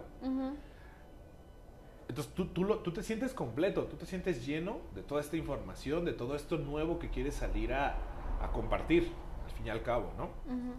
Entonces tú no puedes llegar a una tienda del globo donde hay un hornero que ha estado 25 años pegado al horno, que de, de- de calle te lleva el chingo de tiempo porque él se la sabe de pe a pa el horneo. Y tú puedes ser muy chef, pero él, o sea, con- y, y va a sonar feo, pero él con la primaria terminada te da vuelta. Así. Ujú. Entonces, son habilidades que tú tienes que ir desarrollando. Claro. ¿sí? Y, no, y, y te da- tienes que dar cuenta que puedes ser muy chef, puedes ser muy inteligente, vaya, puedes coquetearle a las gerentes, puedes ser guapo, ser guapa, pero tienes que desarrollar esa habilidad social de, oye, échame la mano, solo voy a estar tres días en tu tienda y necesito que me compartas o me des un pastel y pues lo metamos ahí en un tema de degustación y la chingada y todo, ¿no? Porque el Globo es una empresa muy bonita, pero yo creo que es de las más reacias al cambio en donde yo he trabajado. Ok. Ujú. Entonces, no, ¿y para qué? ¿Y por qué? ¿Y tus zapatitos de cocina quién te los dio la empresa? No, yo los compré. ¿Y por qué te dieron Filipina? Pues porque yo soy chef. ¿no? Entonces, este... eh, pero pues son Filipinas del año del caldo que tenía el globo. Es que nunca las habíamos visto. Es que ustedes les están dando más. Y es que no sé, o sea, éramos como los nuevos y a los que les habían dado según todo. Y la gente nos veía así, ¿no? Como, ¿por qué? Y tal. Pues imagínate, vienes con esa fama. Las personitas que habían estado antes no eran como las que tuvieran el mejor tacto, la mejor forma de relacionarse. Veníamos, cuando yo llegué, que ya fui, había, estaba Toño, Toño, Karen, esta otra niña de Lalo, Paulina, Karina, Sharon. Yo era, era, éramos en ese entonces ocho y yo fui el noveno en entrar. Entonces, ya habían pasado el chingo de experiencias cuando yo me integré al equipo. Entonces, justo era eso. Es que ya nos pasó esto. Es que ya nos dijeron que no. Es que en una tienda no nos dejaron ni entrar. Es que tal, es que tal, ¿no? Entonces, así como que pues, tú llegas y dices, yo tengo que hacer las cosas de otra forma. Porque mi chamba es entrar a la tienda. Tengo que fumarme a los compas de la tienda cuatro días porque voy a estar aquí. Y, los, y no voy a estar cuatro días batallando sin hacer mi chamba solo porque la gerente no me habla No, bonito. Exacto. ¿sí? Volvemos a lo mismo. Esta vida de chef o la vida en general no es de si no me habla bonito y si no le caigo bien de inicio, pues eh, ya valió madre, ¿no? O sea, no. La vida, la vida no funciona así. La vida que sea y la, la, la profesión que Sí, sea. claro. Me estoy quejando del audio y no, se me está cayendo. No he tocado el micrófono. No, yo lo, a mí se me cayó. Y no sabes, o sea, cuando, cuando voy a llevar mi mano es como, no el micrófono, no el micrófono. Y Gio no me está haciendo señas. No, la mandaste a hacer su chamba. No, yo no la mandé. yo no la mandé. si no, luego van a decir que aquí en Dulce Clementina hay explotación laboral. Ay, por Dios, claro que no. Gio, hoy sales a las 11. Gio, Gio, si tienes este algún eh, tema de explotación laboral, lava los trastes. Levanta la mano derecha. Si sientes que Paulina es muy, muy mala contigo, o sea, es el momento de exponerla, ¿eh?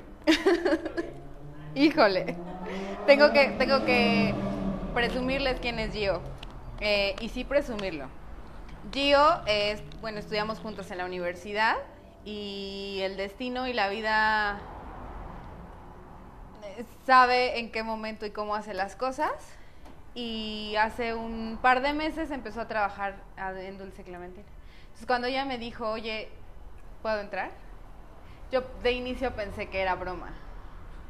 Y le dije, ¿es en serio? Y me dijo, sí.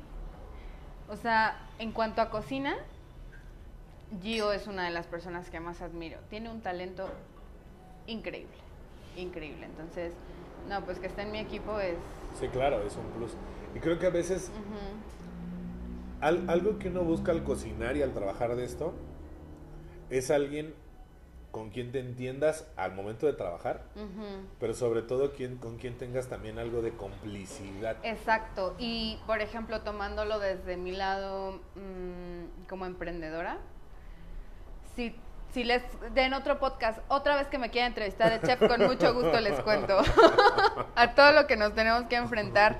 Y el hecho de que Gio llegara y tener eh, alguien en quien confiar totalmente, o sea, hace una diferencia Sí, enorme. es importante, es importante la confianza.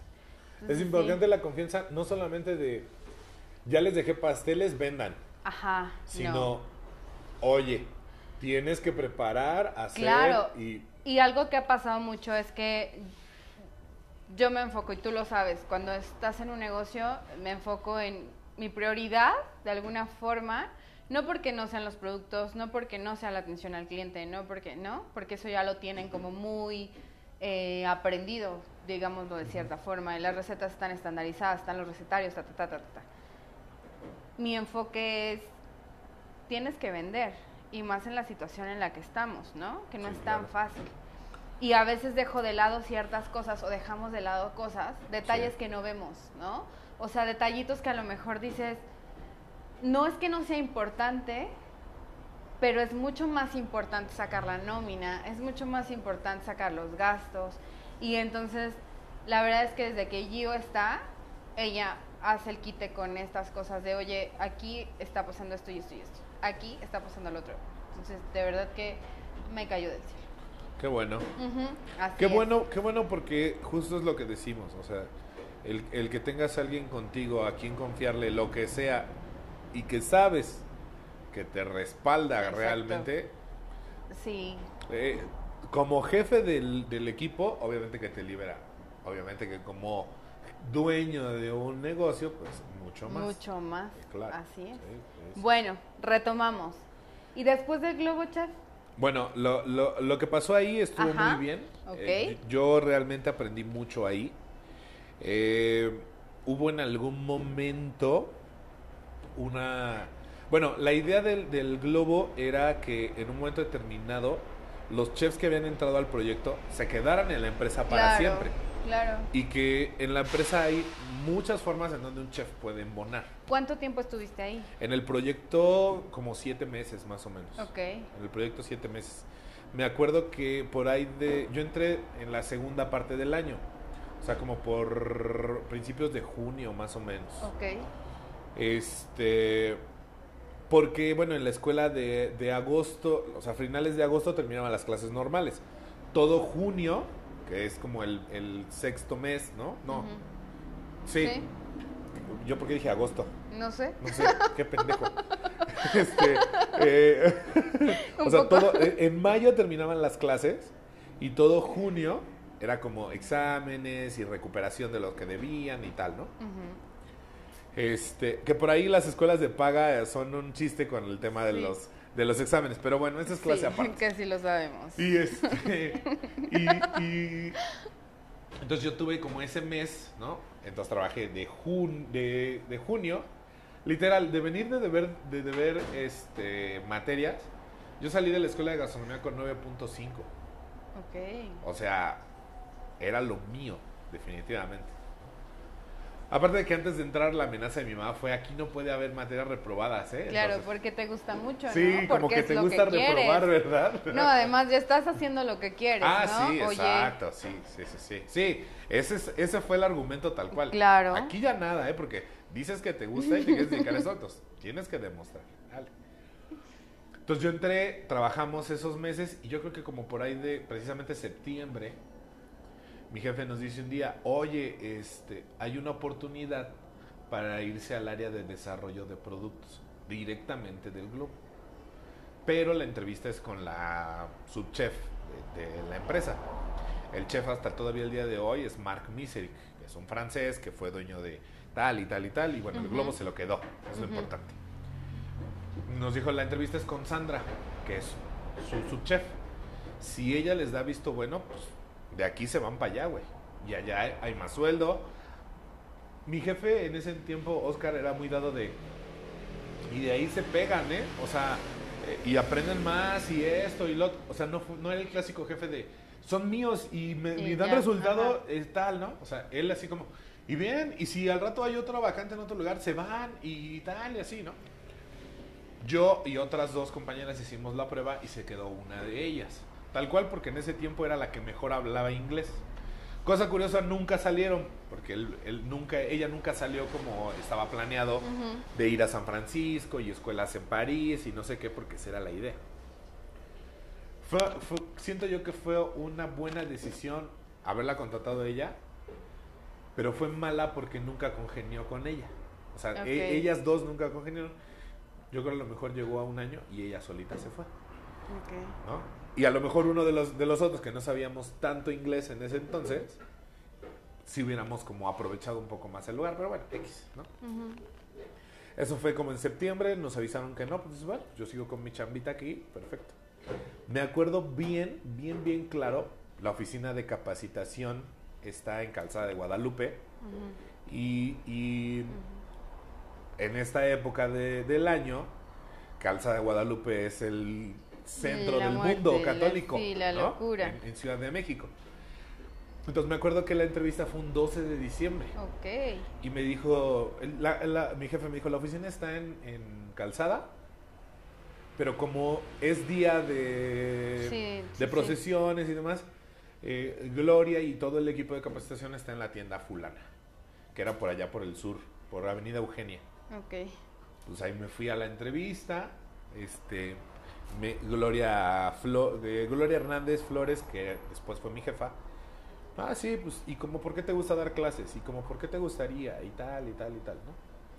Entonces, eh, me quedé, me quedé junto con otra compañera, ¿no? Avanzamos a la- al, otro, al otro puesto y pasé de ser chef del globo a ser instructor del área de capacitación. Ok. Entonces el globo tiene una situación de que ya tienen productos que llegan medio preparados, ya hay productos que llegan hechos, pero por ejemplo toda la decoración y el horneo se hace en la tienda. Entonces perfecto, porque el chef, pues yo, yo conozco perfectamente las, las máquinas de expreso, sé hacer perfectamente bien cafés en la máquina de expreso, este, sé decorar donas, sé decorar pan del globo, garibaldis, eh, mariposas, o sea, toda la variedad. Sé hornear el pan del globo. Entonces, pues, para mí estaba bien, ¿verdad? Porque yo, con mis habilidades de chef, Ujú. las podía desarrollar, enseñábamos perfectamente bien todo, Claro. tal. Ahí aprendí, en el globo, en, en especial en el área de capacitación, aprendí algo que era muy importante y que hasta el día de hoy lo sigo teniendo siempre muy presente. Nosotros, los chefs, desarrollamos productos, ¿no? Y nos ponemos a un panque y que sepa esto, y que tenga así, y que tenga asa. Y en ese tiempo me acuerdo que Gloria de repente decía, y la gente que lo va a hacer en las tiendas, ¿sí lo va a poder hacer así? Ajá. Porque tú, David, lo dices desde tu experiencia de chef. Porque fulano de tal lo dice porque tiene tantos años en el globo. Este fulanita lo dice porque ella es buena tal y tal y tal. Pero la gente que está en la tienda, ¿sí lo sabe hacer bien? O sea, ¿sí lo va a poder hacer bien? ¿O hay que enseñarles de otra forma? Entonces, es- ese tipo de cosas a mí como que me fueron eh, marcando. Porque yo decía, pues sí. Y, y ahora lo llevo todos los días porque de repente digo, yo que ya fui chef ejecutivo en un lugar y he ido a entrevistas, me pasó en una entrevista con una... Me pasó en una entrevista para una empresa que hace unas galletas con unos este, garabatos, ¿no? Fui a hacer una entrevista y la personita encargada que me entrevistó le dije, no, sí, tienes que pensar en la operación. Aquí no pensamos en la operación. Aquí, si tú dices que se hace, se tiene que hacer. Y yo Ok. creo que eso fue algo de lo que no le gustó y por qué no me quedé. Pero esa es la realidad. Tú puedes ser el chef más chingón del mundo. Y, y que tu panque te queda bueno, el chocolate te queda bien, temperas de una, ¿no? O sea, er- tienes muchas habilidades. Pero si no sabes compartirle el conocimiento, si no sabes poder realmente dárselo a los demás, pues ¿de qué sirve que seas tan chingón? Claro. Si tu equipo, si solo tú sabes hacer ciertos productos y tu equipo no lo puede hacer. Es algo que siempre he pensado. O sea, si el conocimiento no se comparte, Sí, ¿para qué lo quieres? Entonces, e- e- eso es algo de lo que yo aprendí. Y además de compartirlo, saber, saber enfocarlo. Sí, a mí exacto. algo que me dio Walmart, eh, eh, haciendo las recetas, eh, fue enfocar, aprender a enfocarlo para amas de casa, por ejemplo, porque yo lo, que yo trabajaba en Walmart era para amas de casa. Sí. Entonces, me acuerdo que mi primer llamado, o sea, yo mando mis super recetas increíble y wow, ¿no? Y el productor me dijo, eh, o sea, sí, chiquita, está muy bien, pero estamos enfocados para más de casa, ¿no? Y entonces aprendes hasta utilizar otro lenguaje, un lenguaje mucho más entendible, mucho más Sí. fluido, mucho más claro. Entonces, sí. Sí, y tú, tú- bueno, eso hablando de que tú grababas un video. Al momento, e- esto aplica perfectamente igual, pero al momento de dar el curso. Claro, ¿Por qué? Porque tú tienes que buscar ejemplos que la gente entienda. Tú y yo ahorita vemos el panqué y decimos, es que tiene, el, el pie quedó muy dorado, ¿no? O no desarrolló, o se apachurró, se ponchó. Y entre tú y yo y entre las personas que nos dedicamos a esto, pues la jerga y, y nos entendemos. Pero tú cómo le explicas a una persona, tú cómo le explicas a una persona que algo se sobrefermentó. Tú, yo, Gio, que está lo allá. entendemos. Hablamos y en el mismo se sobrefermentó y todos, ah, sí. Te viene a la cabeza el, ah, sí, está sobrefermentado. Pero ¿cómo le haces entender a una persona que es la primera vez que hornea, que es la primera vez que fermenta, que es, que es lo que a partir de, terminando esta semana, es lo que va a hacer todos los días? Y lo que estábamos hablando antes de empezar el podcast, porque pues, hablamos un montón, ¿verdad? claro. Eh, que a veces necesitas escuchar la opinión de personas que no se dedican a eso. Sí. A ver, mi producto está dirigido para, pues para un ama de casa o para, eh, no sé, la boda de no sé quién, ¿no sabes? Entonces necesitas tener la referencia de alguien más, alguien que no se dedica a esto, porque como dices, o sea, yo lo entiendo, tú lo entiendes, yo lo entiende, y si invitamos a alguien más, va a entender porque es su área, los tecnicismos, eh, la forma, qué es lo que quiero lograr, pero necesitas saber la opinión de alguien más, de alguien para quien va dirigido el Sí, producto, exacto. ¿sabes? Sí, alguien que sea eh, tu consumidor. Claro. Tal cual. O sea, que sea consumidor de, de cualquier producto. No precisamente chef, porque los No. chefs, como consumidores los chefs somos una cosa. Eh, y es muy difícil, y yo lo he dicho muchas veces, es muy difícil que el chef se desprenda del ser Del chef ser chef. Para probar un producto. O sea, el ingeniero deja al ingeniero en, en la obra, el doctor deja al doctor en la obra, a lo mejor el doctor no, tal vez el doctor sí se lleva al doctor a todos lados también, ¿verdad? Pero el chef es muy difícil que deje de ser chef. Pues es que nos dedicamos hacer algo que es una necesidad básica del ser humano. sí. Y sobrevivir. Claro, entonces, pues es comida, ¿no? Sí. ¿Cuántas veces al día comemos como mínimo? Tres, ¿no? Digo, yo no. Los chefs no comemos, los chefs No, este, nosotros vivimos de tenemos celdas solares. algo así. No, no lo entenderían, no lo entenderían. tenemos celdas solares. Pero, exacto, o sea, entonces es muy difícil desprenderte de tu papel de Sí, chef y decir, sí. este, tipo que hasta es muy difícil. Sí, o sea, sí. en general, ni siquiera mí- voy a como A mí me puntualizar. pasa o me, o me pasaba, ahora ya lo he dejado de hacer, ¿sabes? Ya- en verdad ya lo he dejado de hacer. Y ya lo he dicho a lo mejor varias veces en el podcast. Porque si tú ahorita, por, vamos a, a- a ponerlo en contexto, ¿no? Que ahorita te hablara una amiguita y te dijera, vente a, vente a mi casa a cenar. Y me dijeras, ¿te me pegas? Va, vamos. te aseguro que tu amiguita, si, si no le decimos quién soy yo, o sea, a qué me dedico yo también, ah, perfecto, te sirve sin bronca. ¿no? Pero hay personas que van a decir, ¿también es chef? ¿Y Paulina? ¿Y Híjole. Este, no. Los pones en un, de verdad Sí. que, y sí lo- los pones en, en ese mood como predispuesto, ¿sabes? Sí, a mí me, ha va pasado, juzgar y me va a decir y tal. me ha pasado que, por ejemplo, hasta el lugar para salir a, a desayunar o a comer, ahora es como de, ¿a dónde vamos a desayunar? ¿Qué vamos a comer? Y es como, decide tú, porque si yo te llevo a un lugar que a mí me gusta, Pero a a, ti no no, te te va a gustar. gustar. Entonces prefiero que elijas tú un lugar que ya conoces y que sé que te va a gustar, porque seguro me va a gustar a mí, ¿no? Sí, exacto. Sí, sí predispones a la gente de cierta forma. Y, y yo lo he dicho. Que el chef juzgue la comida de alguien que no es chef. Es como si pusieras a un boxeador a boxear Ay, con sí, alguien no. que no es boxeador. Exacto, no. No. Claro, déjame decirte que, por ejemplo, eh, si, si tú vas a una fiesta, ¿no? Que es, es cuando más me pasa. Llegas a una fiesta y el chicharrón en salsa verde está feo. O sea, vaya, siendo chef o no, lo tienes que decir. O sea, eso es un hecho. Porque, o sea, literal de, ¿quién es el que guisó? Yo. No te vuelvas a acercar a la cocina, por el amor de Dios. No, yo no soy tan Sí. así, fíjate. O sea, con, con- con cosas de caseras así, ¿no?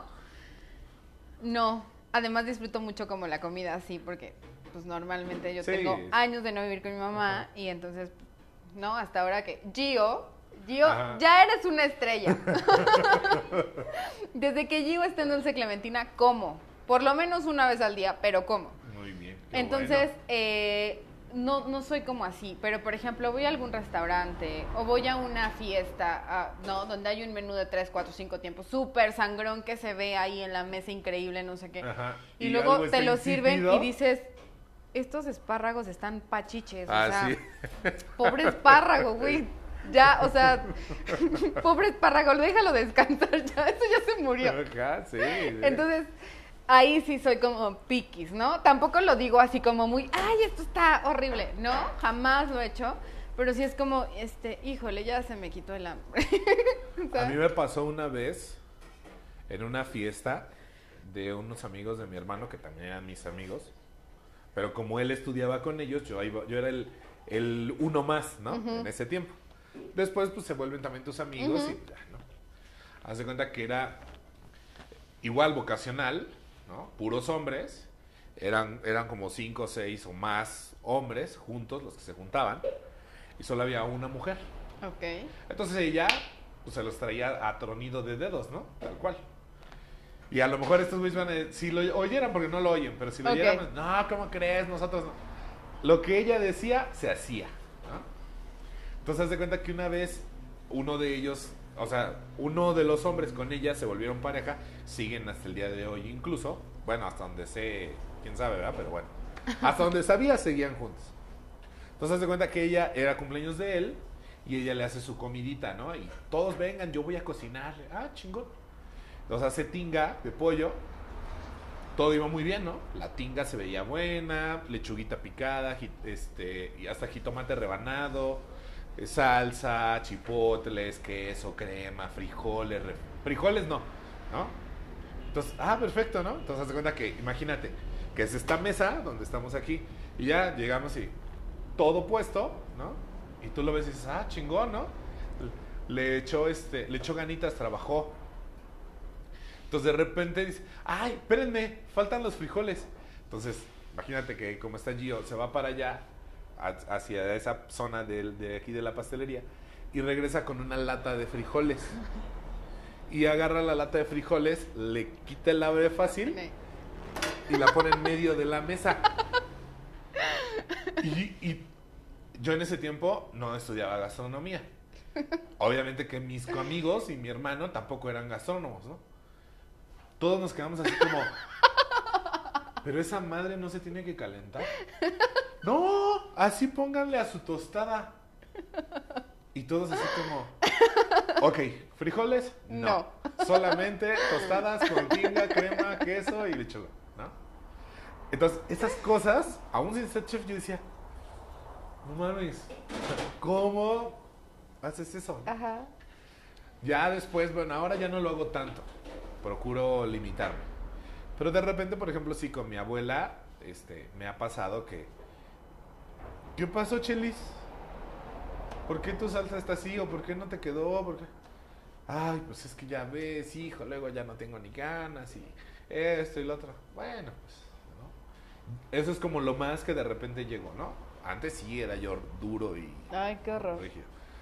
Y sí, no, no dudo que muchas veces me haya yo ganado muchas mentadas de madre. Seguramente. Claro que sí. Yo para evitármelas Claro que sí. mejor era como, ay, no te preocupes, ya comí. Gracias. Ahora sí que con, con- con una pareja que tuve, de repente me pasaba que este, íbamos a una fiesta y así como que, ¿ya probaste eh, tal? No, no lo No pruebes. Y ella así como, pues tú no pruebes este, el chicharrón en salsa verde, ¿no? Ah, ok. Como que, ¿qué más se ve más o menos bueno? Pues a ver, probemos tal o tal. No. No comas. Saliendo de aquí, nos vamos a... pa- pasamos por tal taquería Tacos. que nos gusta Sí, claro. y tú y yo cenamos al rato. ¿no? Entonces, ah, perfecto. Entonces mi mamá sabía que yo, sabe que somos de buen comer, tanto ella como yo. Y de repente así como, ¿ya comieron? Sí.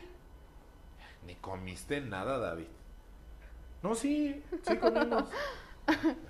Una, dos, como cuatro o cinco veces se las hicimos, ¿no? Y, le decía ella, ¿y tú no comiste? Ay, es que me siento medio mal, señora, la chingada. "Ah, bueno". Y este, y después un día, así literal, llegamos, no comimos nada, estuvimos como dos horas. Ya se van, sí. Van a ir a comer a los tacos, ¿verdad? Y nosotros nada más nos volteamos a ver uno al otro como, ¿sí? Sí, por. Pinche comida está de la chingada. ¿Qué, qué esperabas? no? Sí, claro. Sí, es muy complicado esto de Es complicado, es complicado. es complicado. así es. Pero, pero bueno, re- regresando a, al- a Al- la línea, Ajá. el área de capacitación a mí me dio mucho. O sea, mucho en ese aspecto. Aprendí a dar cursos, que hoy en día es algo que me gusta seguir haciendo. O sea, creo y me considero bueno dando cursos, enseñando a la gente. ¿sí? Por lo menos nunca a nadie se me ha ido de un curso.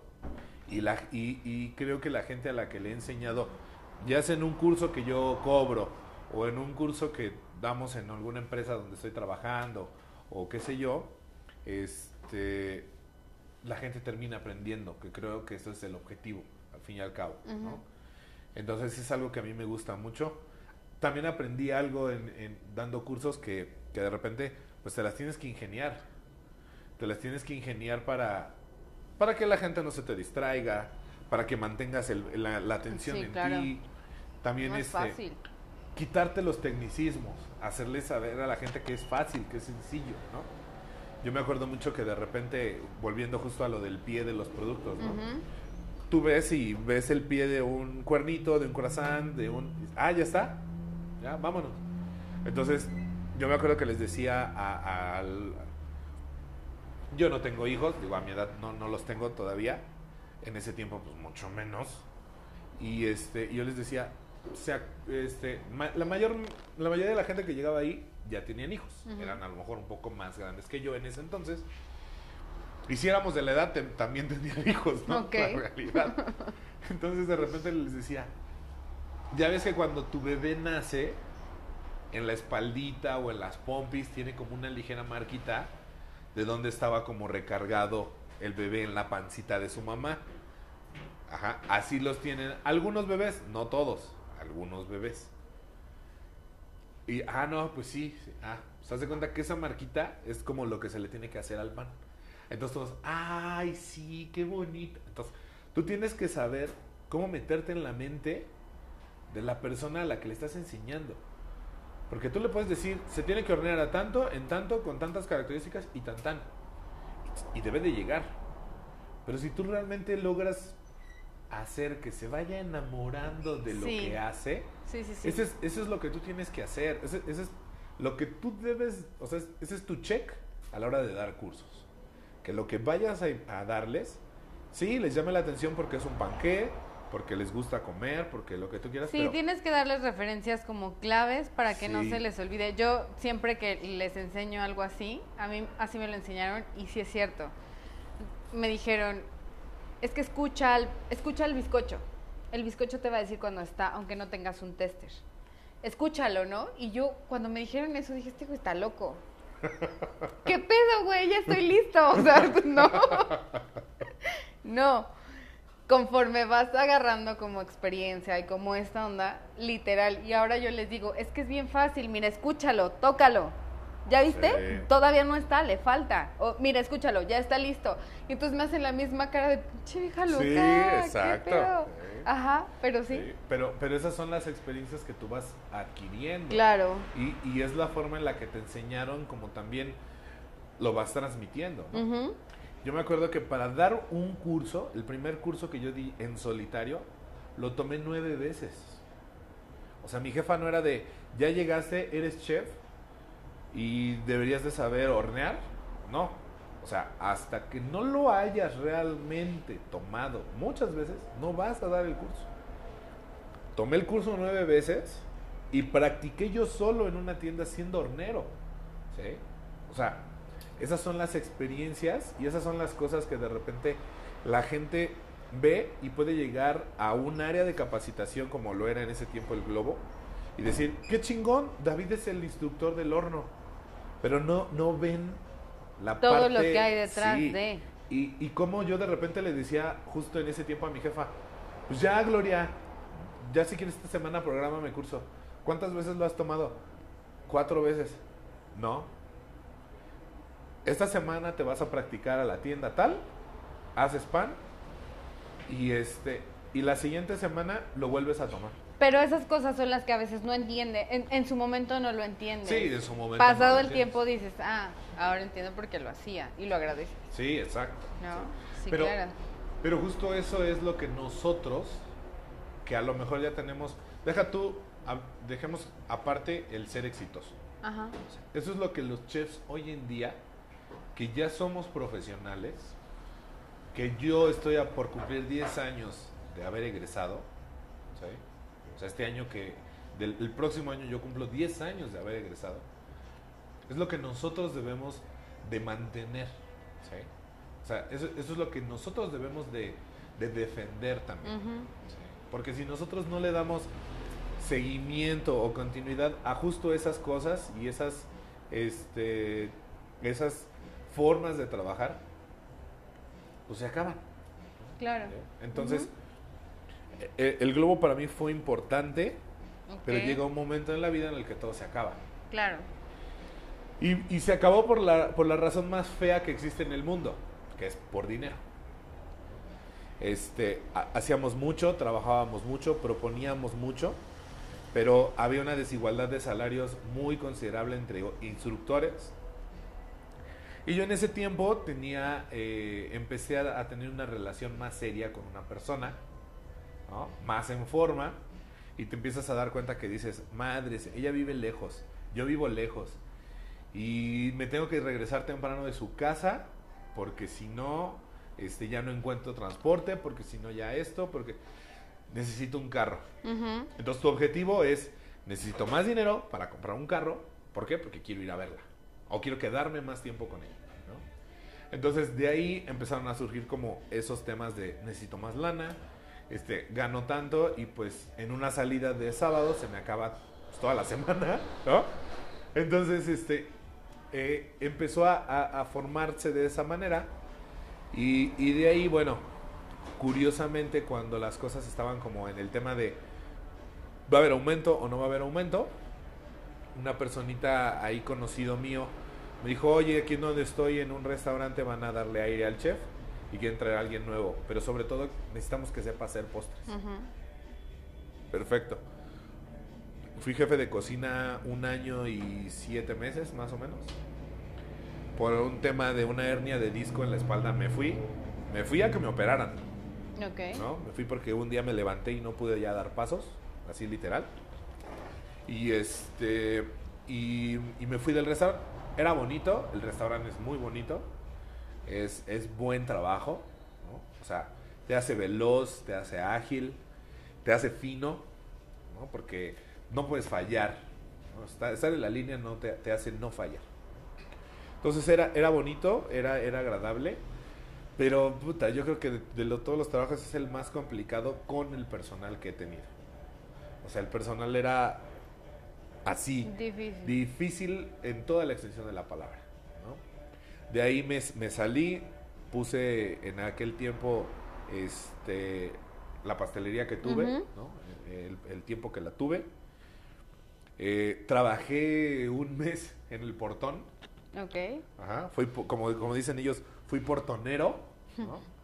Eh, este, tienen hasta su porra y todo el rollo, pero no, o sea, no, no está padre. O sea, para mí el, el portón fue una buena experiencia, pero para mí era así como que ir de Guatemala a Guatepeor.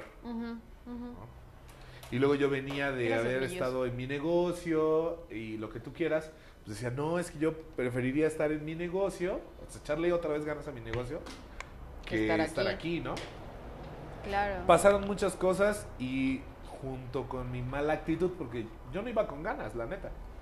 Pues en la chamba se acabó, me corrieron. Ha sido la primera vez que me corrieron de, una chamba. Este, después de ahí estuve un rato sin trabajo. Y después entré a una experiencia de, de- de- de trabajo que creo que ha sido en muchos sentidos enriquecedora. Entré a un restaurante, al restaurante que se llama La Buena Barra. que está en Polanco. Ajá. Y ahí entré como su chef de, de repostería. Entonces yo hacía postres para la sucursal de aquí, para la sucursal de este de o sea, yo desarrollaba los postres y los postres se preparaban en ambas en ambos restaurantes, el de aquí y en el de Monterrey. Entonces yo todos los días estaba desarrollando postres y desarrollando postres y esa era mi chamba. O sea, literal mi jefe en aquel entonces me dijo, lo que quieras, güey, vuélvete loco. O sea, haz lo que sea. Entonces hacíamos mucho, muchas cosas con nitrógeno, muchas cosas con sifón, muchas cosas de repente con esferificaciones, con nos vemos. Nos vemos. Muchas gracias. Gracias. Y, y ahí fue una, una buena posibilidad porque había recursos ilimitados hasta cierto punto. O sea, no ilimitados de que pedí una... Pero por ejemplo había un Paco Jet, ¿no? Había nitrógeno, había muchas cosas que... Con las que podías, Con las que podías jugar, experimentar ¿no? y jugar. Claro. Entonces nos fue muy bien, hubo mucho crecimiento en el área creativa, ¿no? en realidad. Pero igual, o sea, malos líderes, malos jefes. Este, llega un momento en el que tú dices, güey, yo pongo de mi parte, chambeo, pero ¿por qué tú no defiendes al equipo? O sea, vienes, estamos en cocina y hablas mierda del equipo administrativo. Vamos a la allá junta donde te presentamos los productos Y hablas. el equipo administrativo nos hace pedazos y tú no metes las manos, güey. Entonces, eso fue rozando, empeorando las cosas. Ok. Y un día, este, pues, literal, las cosas ya no salieron bien y yo dije, ¿sabes qué? Ahí nos vamos. Y ya, Ok. ¿no? Entonces, justo ahí, justo en ese momento, igual pasé otros, otros meses sin trabajo, ¿no? sin laborar. Y justo fue cuando entré a, a, yo creo que a la segunda experiencia como más importante que he tenido laboralmente hablando. Porque eh, sin querer encontró, encontró, se encontró, o me encontré una publicación en OCC y decía, se necesita supervisor de pastelería. La Comer necesita supervisor. Pero yo dije, sin entender, dije, pues a lo mejor en la tienda hay que supervisar lo que se hace, ¿no? No, o sea, el supervisor era el chef ejecutivo Ok. y es supervisar toda el área de producción de todas las tiendas. ¿sí? desarrollar productos, aperturas de tienda, o sea, todo lo que hace un chef ejecutivo. Entonces yo fui, a lo mejor, a lo mejor ese fue, la- esa fue la clave del, del por qué fue a lo mejor tan eh, bonito, tan fácil entrar. No fácil, como que lo sentí fácil, pero no lo fue, ¿verdad? Al fin y al cabo nada, nada lo es. Una primera entrevista, pero como no vas pensando en que vas a ir hasta allá arriba, o sea, lo piensas de otra forma. Ah, fui, la entrevista, nos fue bien en la entrevista. este, entrevista 1, entrevista 2, prueba técnica. Y me acuerdo que en ese momento a, a este, al jefe, al que fue mi jefe después, este, eh, no, pues todo me gustó, estuvo muy bueno. Sin querer ya me había como que dado el visto bueno porque justo, haz de cuenta que de repente así como que, ah, bueno, pues es que tu predecesor y yo. Ah, bueno, o sea, el chef que estaba antes. ¿no? Sí, pues es que ahora que te quedes y yo. O sea, bueno, no, no. O sea, el güey ya, desde sí, la ya entrevista había ya había tomado la decisión. Estábamos en la prueba y, y estuvimos como con dos o tres veces platicando. Y al güey se le salía así como el. Sí, ¿no? Sin ajá. querer. Ah, Creo que sí, me fue muy bien en la entrevista, me fue muy bien en la, en la prueba técnica.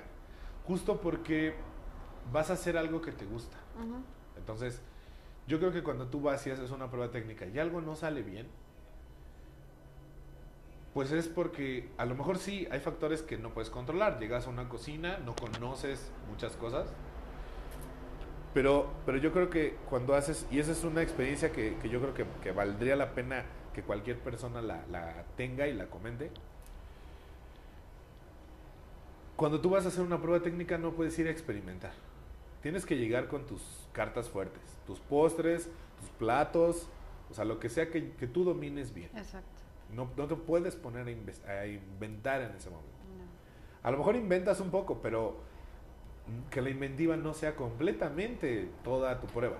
¿no? Entonces, me fue bien y me quedé ahí casi un año y medio. Ok. Yo creo que de, de los proyectos que más me costaron, de los proyectos que más me gustaron, fue justo el del salón de té. Ujú. O sea, fue un proyecto que desarrollamos de 0 a 100 sin ninguna idea porque pues lamentablemente los jefes de repente no te, no te dan ideas, ¿no? Eh, por momentos desesperante, por momentos frustrante, por momentos dices, güey, pues dime qué quieres que haga, ¿no? Porque no llegábamos a un buen puerto y tú pues dices, ya, ¿no? O sea, ya y ya, y pruebas, y pruebas y rechazos, pruebas y rechazos, pruebas y rechazos. Entonces tú te empiezas a frustrar porque, ¿por dónde me voy, no? Exacto. Eh, eh, debo de reconocer que un gran apoyo que yo tuve para ese proyecto, y lo voy a decir con todas sus letras porque vale la pena, Par de France es uno de los, de los vendedores para la comer, que, o sea, lo que más comprábamos era de, de Par de France. Ok. A lo mejor un 65, 70% de los productos se compran en, la, com- en Par de France. Ok. Entonces, este, el chef Camerino Morales trabajó conmigo mucho tiempo estando en la comer. Fue muy, muy grande su apoyo mientras yo trabajaba ahí. O sea, yo me apoyaba muchísimo en él. Porque yo, no, yo nunca tuve contacto con el chef anterior. Ok. Entonces, cosas de, de antes, preparaciones de antes, no, no las. yo a quien acudía era a Camerino. Oye, Came, ¿cómo se hace esto? ¿Cómo se hace lo otro? ¿Cómo lo hacían antes? Mira, chef, se hace así, se hace asado, tal y tal. Entonces, por un lado, Camerino, mi, mi apoyo incondicional siempre, ¿no? En ese aspecto. A lo mejor muchas personas dirán, ah, incondicional, pues sí, porque tú eras el cliente y él era el vendedor y tenía que ayudarte. Sí, Sí, no. y no, porque al fin y al cabo Claro. como chefs todos sabemos que el celo siempre existe, ¿no? Y sabes que no siempre compartimos todos. Vaya, desde la experiencia propia lo digo. ¿no? Y Arturo Peña, que es el chef ejecutivo de- del área técnica de Par de France, me ayudó en especial con, con ese proyecto del, del salón de té. Yo creo que de todas las personas con las que he trabajado, eh, Arturo Peña es la persona con la que más rápido he, he- o sea, teniendo relación, teníamos poco tiempo de conocernos, y con quien más rápido he logrado congeniar ideas. Ok. ¿no? Eh, en realidad nos fue bien, mucho apoyo de su parte. eh, tenemos una mentalidad de trabajo muy parecida, ¿no? En cuanto al desarrollo de los productos, en cuanto a esto. Y la verdad es que es un tipo que es de sangre muy ligera. Muy afable, muy amable. Creo que hasta podríamos decir que, que es este, o sea, tiene mucho ángel, Arturo, en realidad, ¿no? Entonces hicimos como muy, muy buena mancuerna y, o sea, yo ya traía, a lo mejor de las recetas finales, traía un 60%, 65% avanzado. Y esos pequeños como apoyos y que hicieron que el, que el proyecto pues llegara a buen puerto, ¿no? es bonito que tú como chef llegues a un trabajo donde estás a cargo de 60 tiendas, donde tienes a como 200 personas a tu cargo, en general entre todas las tiendas, por lo menos en ese tiempo, ahorita ya hay más tiendas, obviamente, y que de repente logres ver un carrito de postres lleno de postres que tú diseñaste. O sea, es un eclair y el eclair existe desde hace un chingo de tiempo, ¿no? Pero, pero es tu eclair. ¿sí? Tú sabes que es tu eclair. ¿Por qué? Porque no tiene forma de hueso, no tiene forma de nepe, ¿sí? O sea, es tu eclair porque es bonito, parejito, ¿sí? Se hizo con la técnica nueva que tú estás proponiendo, ¿no? ¿Sí? Porque hay una tarta en molde liso, redondo, y no en la clásica de, de canastita, ¿no? Y tú sabes que esa es tu técnica. Entonces, ver ese carrito de, de, postres que está en el salón de té de Monterrey con tus postres, es algo que personalmente a mí, o sea, yo decía, esto es justo por lo que yo he trabajado toda la vida. Uh -huh. O sea, por ver mis postres, mis diseños de postre, aquí, ya, para venderlo que la gente venga, los vea y diga, güey, este Ese. se ve bien bueno. Uh -huh. Se me antoja el pie de limón, la tarta de limón. Se me antoja el cremoso de chocolate. ¿Sí? Es, eso era lo que a mí me, me llenaba. ¿no? Uh -huh. eh, aprendí mucho, muchas situaciones, muchas cosas, buenas y malas.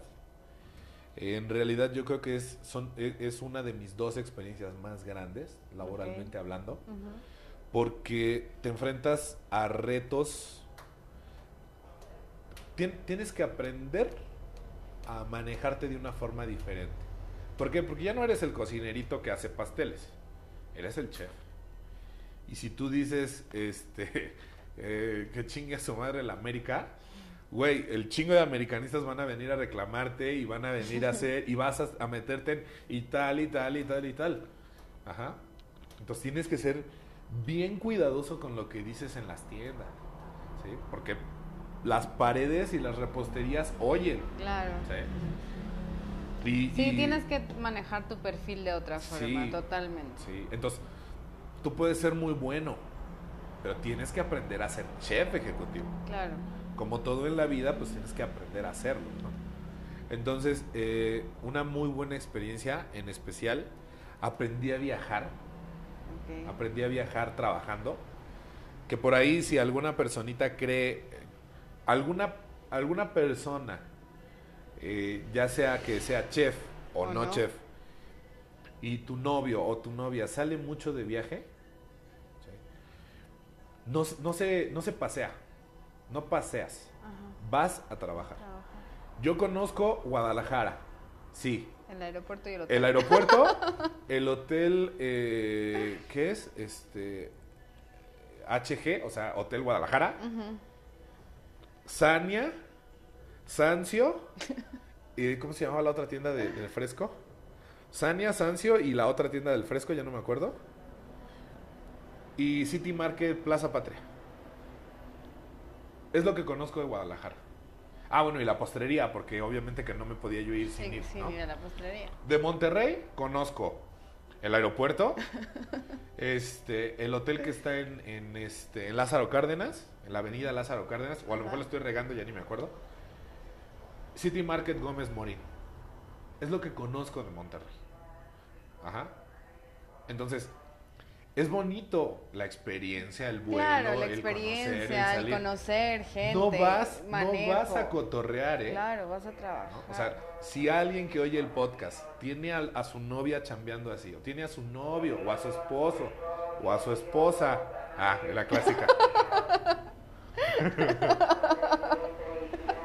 la clásica mexicana. Claro, ¿por qué no? no, no vas a cotorrear. Habrá quien sí, ¿verdad? Y habrá quien sí, compañeros, no, no, o sea, de la empresa, sin decir quién, pues de repente, este, vente a la habitación, compramos una de tequila. Tú dices, güey, y, llegabas a las habitaciones de otros compañeros Y en la habitación había 5 o 6 botellas de tequila porque llevábamos 20 días en la ciudad. Y tú decías, güey, no mames, ¿cinco botellas de tequila se han chingado? Sí, pues desde el primer día lo estamos chupando. Ah, cabrón. Ni eso, ¿eh? Entonces, No, habrá quien lo haga, habrá quien Sí, no, habrá quien lo haga y es respetable. Exacto. pero, pero sí es importante. Aprendes a viajar. O sea, aprendes Ajá. a viajar ligero, aprendes a, a trabajar rápido, conciso. Exacto. ¿sí? A lo Por- que vas. Porque no, no andas cotorreando como de repente sí cotorreas estando en la Ciudad de México, ¿no? Que tienes todo el tiempo del mundo. Entonces yo creo que esa, esa ha sido, o sea, el globo y la comer son como que las dos experiencias más, o sea, más enriquecedoras que he tenido, en realidad. Son como las que más, más me han llenado, en realidad. Muy bien. Ya vamos a llegar a la hora, chef. Ya vamos a llegar a la hora. 10 10 segundos. Vamos, vamos a hacer la pausa. Vamos a hacer una pausa y regresa. Y seguimos. Este episodio va a ser como de...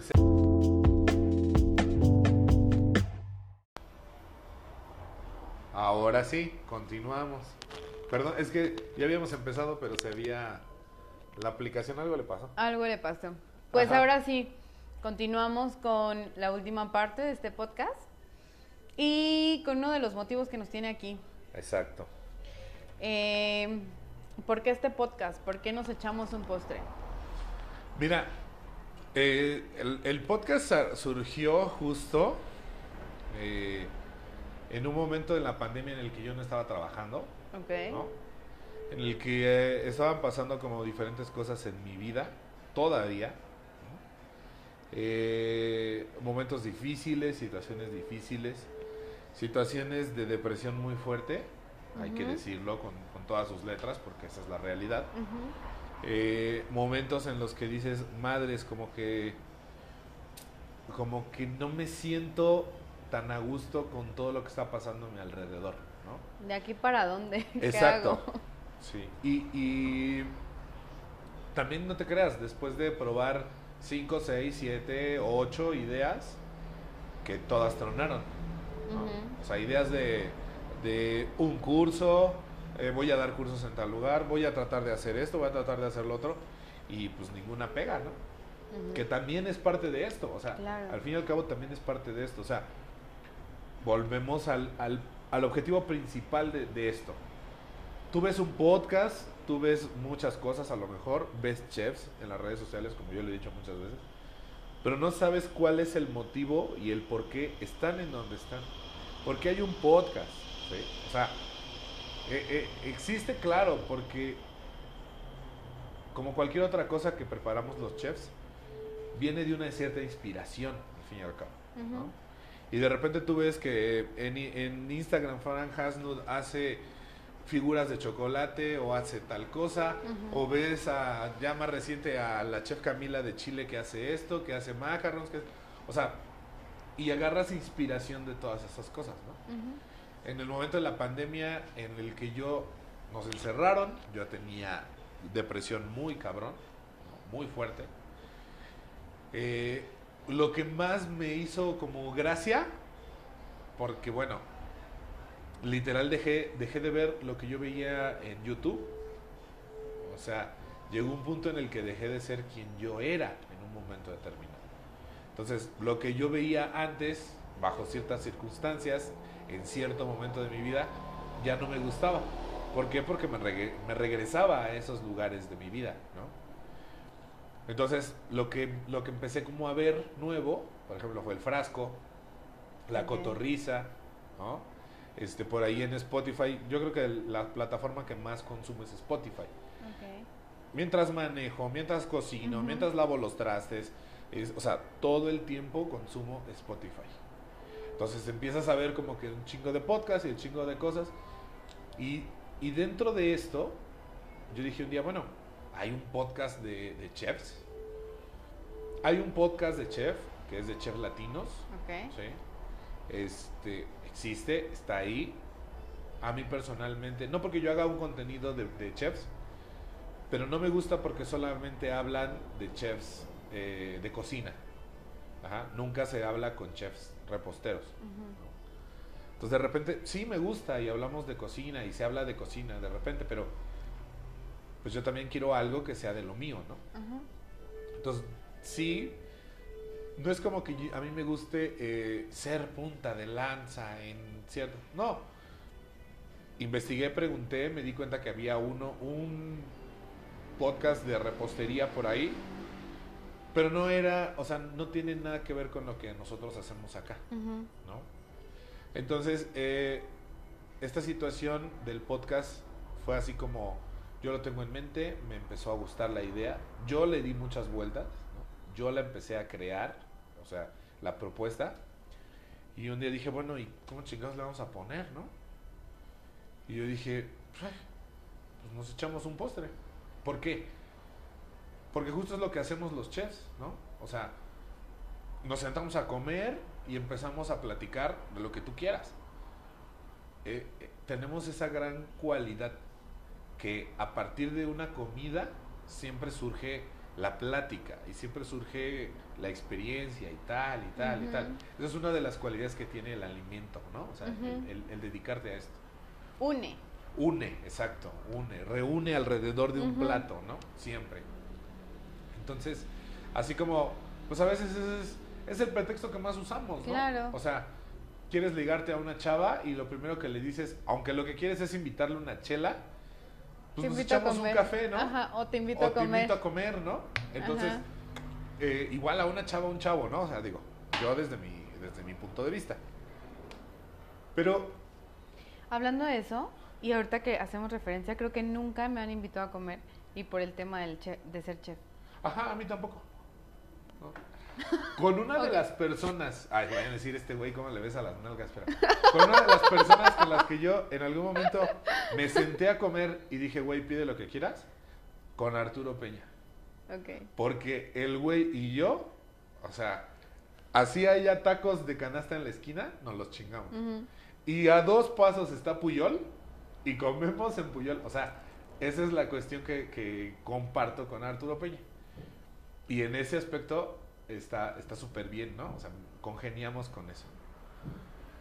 Entonces, lle- llegó un momento en el que yo justo invité a Héctor, oye, güey, o sea, un día que nos juntamos, le dije, fíjate que traigo esta idea, me gustaría hacerlo. Este, voy a, ya anduve viendo este, videos, anduve viendo este, eh, micrófonos, anduve viendo diferentes cosas, aplicaciones y tal. Sí, perfecto. Grabamos un piloto tú y yo, somos amigos de toda la vida, echamos desmadre, cotorreo. Y de ahí entrevistamos los dos a un chef invitado. ¿Y a quién vas a traer? Ah, pues conozco a Tony Pineda de hace un chingo de tiempo, ¿no? Este, podemos invitar a Daniel Torres de Pastry Box. Este, podemos invitar a Camerino, podemos invitar a Arturo. Y después, obviamente, ah, pues, te- oye, ¿te acuerdas de la chef fulanita tal? Ah, sí, ah, muy guapa. A Paulina, ¿no? Y de ahí, poco a poco, la, la segunda temporada ha sido más organizada. ¿sí? Con fechas de grabación, con fechas de publicación. La primera temporada estuvo desorganizada de a madres, ¿sí? Del capítulo 1 al 2 hay casi tres meses de diferencia. No, ahora también, eh, por ejemplo, mi capítulo era el cuarto, por ejemplo, y Exacto. entró primero, Sí, pero ahí en ese tiempo se hacía a través, lo hacías a través De la como de la aplicación, aplicación, sí. ¿no? Tú en tu casa y yo en la mía, Ajá. y yo sí te dije, no, a ver, espérame, yo así no Sí, funciono, a mí me gusta como la vieja escuela, Sí, sí, sí. este, ven, lo checamos, Sí, porque exactamente habíamos grabado tres episodios que son los que. En el episodio de Daniel Torres, justo es lo que dice: es que mi episodio se perdió. No se perdió, lo descartamos porque el audio era horrible. Ajá, Ajá. justo. O sea, era Hiciste la prueba y dijiste, no, a pesar de que no lo grabamos como en un lugar cerrado, el audio quedó bastante muy bien. bien, sí. Entonces probaste, prueba y error. Sí, Así es como, Eh, eh, Entonces, Héctor al final de cuentas no pudo participar. O sea, sin ser grosero con mi amigo, yo dije, pues ¿para qué lo estoy esperando? Yo realmente no trabajo. No tengo el mismo horario que él. Pues yo con mis medios y con mis posibilidades, pues puedo contactar a los chefs Claro. y yo moverme a donde sea que, que podamos grabar, ¿no? Que justo el primer, el- el- ahora sí que el primer lugar a donde salimos a grabar fue contigo. O sea, que venimos aquí a Café 17, que conocí la Clemen y, y todo el rollo, ¿no? Que realmente fue cuando nos conocimos. tú y exacto, yo. sí, sí, sí. Entonces, yo dije, bueno, ahora sí que, pues, ¿para qué lo estoy esperando, verdad? Yo lo puedo hacer, de todos modos la idea es mía, de todos modos yo en mi mente sé qué es lo que quiero, cómo lo quiero llevar y qué es lo que me de qué me gustaría hablar, ¿no? Eso sucedió ya un poquito más adelante. Justo un, un tiempecito atrás, cuando empecé a tener como la, la curiosidad de los podcasts y me empecé a meter en, el, en oír podcasts, fue que surgió este tema con una chica que trabajó en Puyol. Ajá, sí, sí, sí, su- el tema ya lo he- ya famosísimo. lo he platicado. Ya lo hemos que, platicado. que su experiencia fue muy fea y es que casi casi le dijeron que no sé qué y tal y que la comunidad gastronómica se dividió entre los que decíamos güey es normal y entre los que decíamos es que está mal No, claro, ¿no? ajá. entonces curiosamente mi papá no es gastrónomo mi papá se dedica a otra cosa y, y platicándole la experiencia poniéndolo en contexto de Puyol es de fulano de tal es o sea Enrique Olvera Claro, es, ya, es ajá. aquel que existió y este y así y así y así tal Puyol es tal restaurante de tal categoría y así así ¿no? entonces de repente la, la, la expresión o, o la respuesta que tuvo mi papá fue así como pues así son todos los trabajos ¿no? como por qué tendría que, que esperar mejor trato que, que otros, ¿no? Creo que...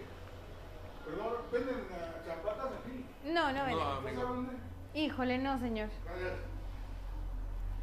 Es que dije yo, oigo como Sí. un perrito y así. Ajá, dije, raro. Ajá, Ajá. pero creo que era su llavero del señor. Sí.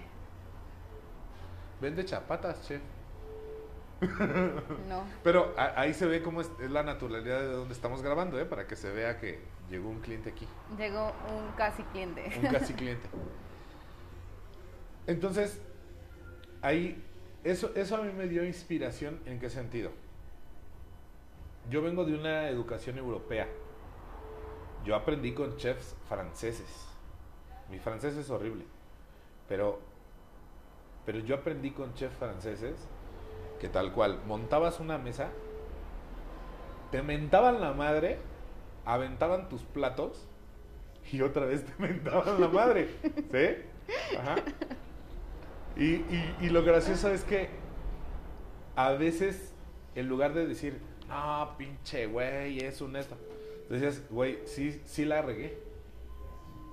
Esa es, esa es mi, mi educación. Y habrá gente que diga, ay, no mames, ¿cómo soportaste? ¿Y cómo esto? ¿Y, y cómo es? Yo quería eso. O sea, yo, yo quería a lo mejor no gritonearle a mi equipo de trabajo, inventarles la madre. Es algo que ya no hago. Antes sí. pero, pero, y dicen que la que exploto soy yo. pero, pero,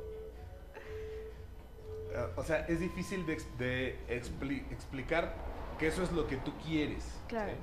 Que tú ves a una persona que, que desempeña su trabajo tan bien, que pica algo tan bien, que produce algo tan bien, pero que a lo mejor es un hijo de puta. Ajá. ¿Sí?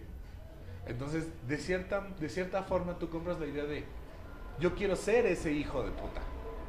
¿Sí? Y es que esa es la imagen que nos venden de un chef. Sí. Tal sí. cual, o sea, De- desgraciadito, arrogante, egocéntrico, este gritón, mandón. Y muchas veces no lo, no lo compramos. O sea, nos lo compramos los chefs que, que empezamos a estudiar y que empezamos a trabajar esto. Y luego no lo creemos. ¿Sí? Ajá. Entonces, es bien difícil, es bien difícil que un arquitecto, o bueno, no sé qué profe, voy, a lo mejor el señor Hugo se va a molestar conmigo, pero bueno, el señor Hugo. ya, ya me disculparé con él en persona, pero no es lo mismo, tú, tú pregúntale a un Godín, A una persona que se dedica a una a persona la... de área de oficina. ¿En dónde trabajas? Ah, pues ahora, bueno, ahora más reciente, ¿no? Hago home office a las 9 de la mañana, estoy trabajando, mi casita, hago, hago cafecito, la chingada, y pues sí, estoy en chinga, porque no desmerito el trabajo, ¿no? Estoy en chinga, pero a gusto. Y cuando vas a la oficina, mi oficinita en Santa Fe, este piso Santa Fe, Polanco, yo también fui Godín. Mi corporativo estaba en Polanco, ¿no? Plaza Carso. Que conste que yo no he dicho nada. Este. Piso 7, eh, vestimenta formal, casual, ¿no? Ajá. Camisa, pantalón de vestir, zapato, eh, zapato. Y que tú le digas, y, y que esa persona te diga, oh, ah, pues qué bonito, ¿dónde trabajas? ¿Tú dónde trabajas, chef? ¿Cómo te explico que trabajo en un lugar donde es de 3x3? Hay como 44 grados centígrados todo el tiempo. Sí. Hay una pinche ventanita por donde un güey me está gritando todo el turno, exigiéndome, presionándome.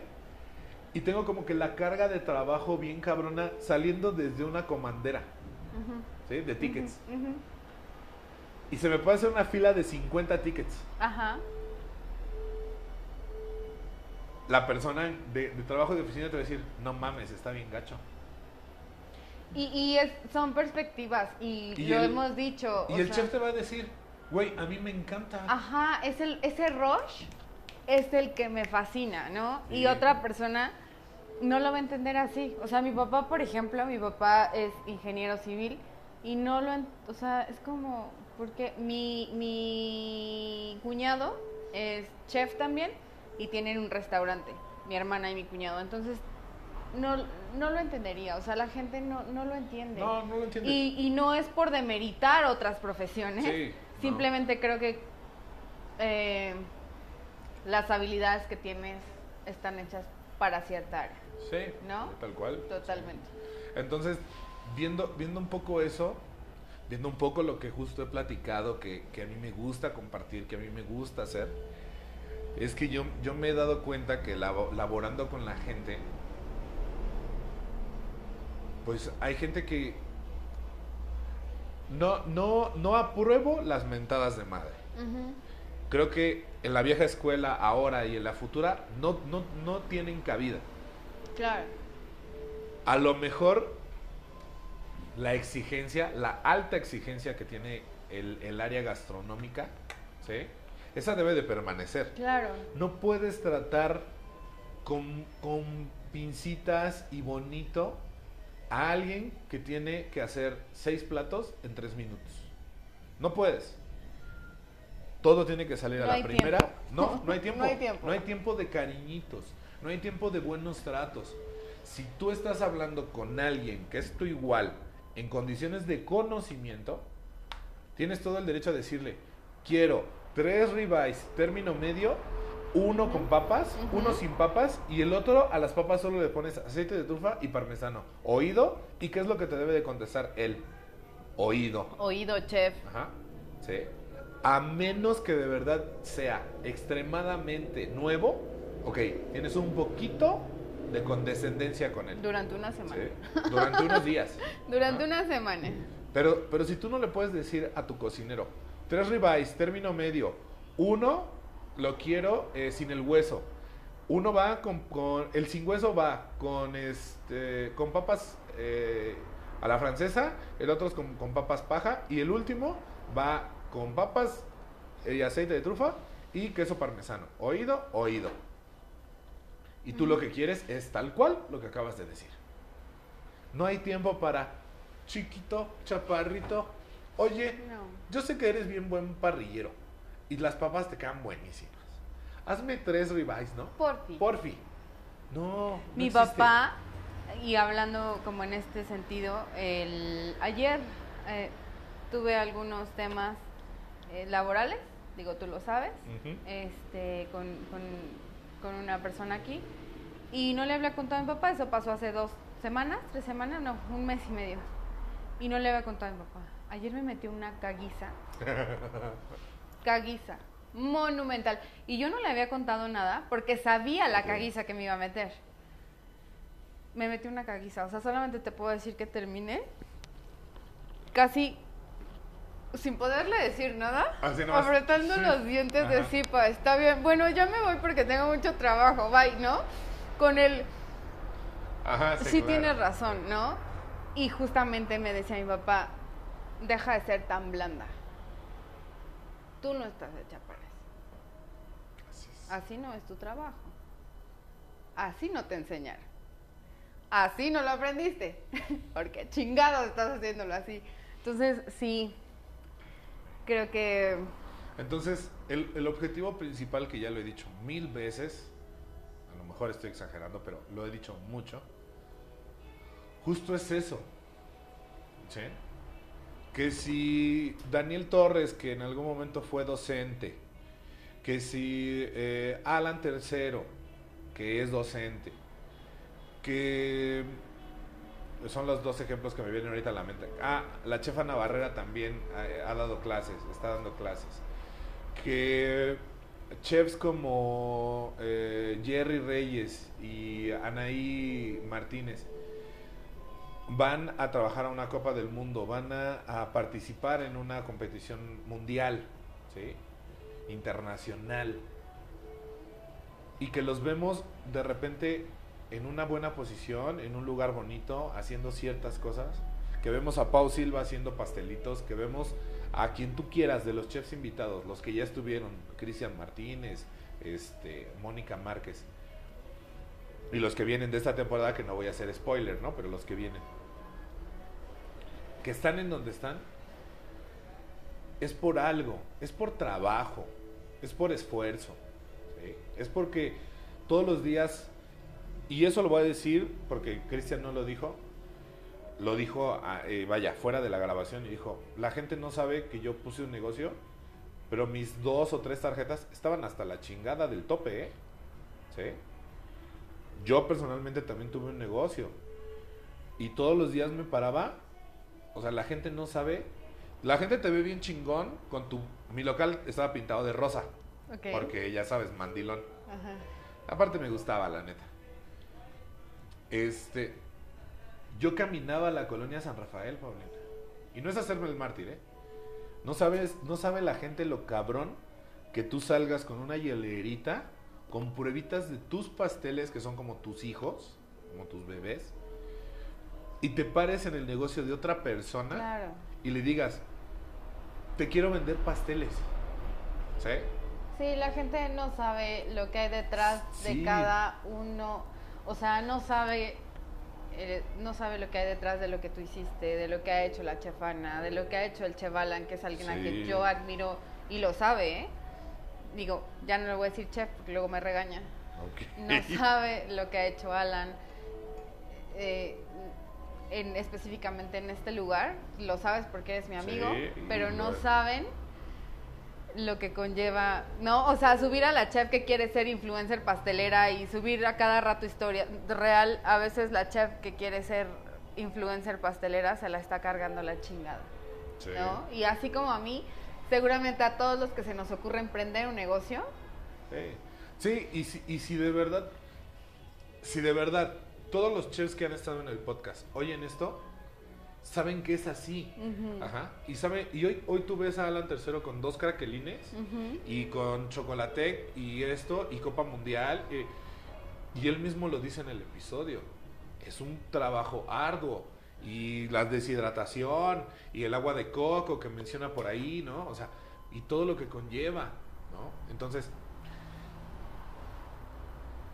si, si, algo puedo dejar yo, siendo David Escobar, en este mundo, es que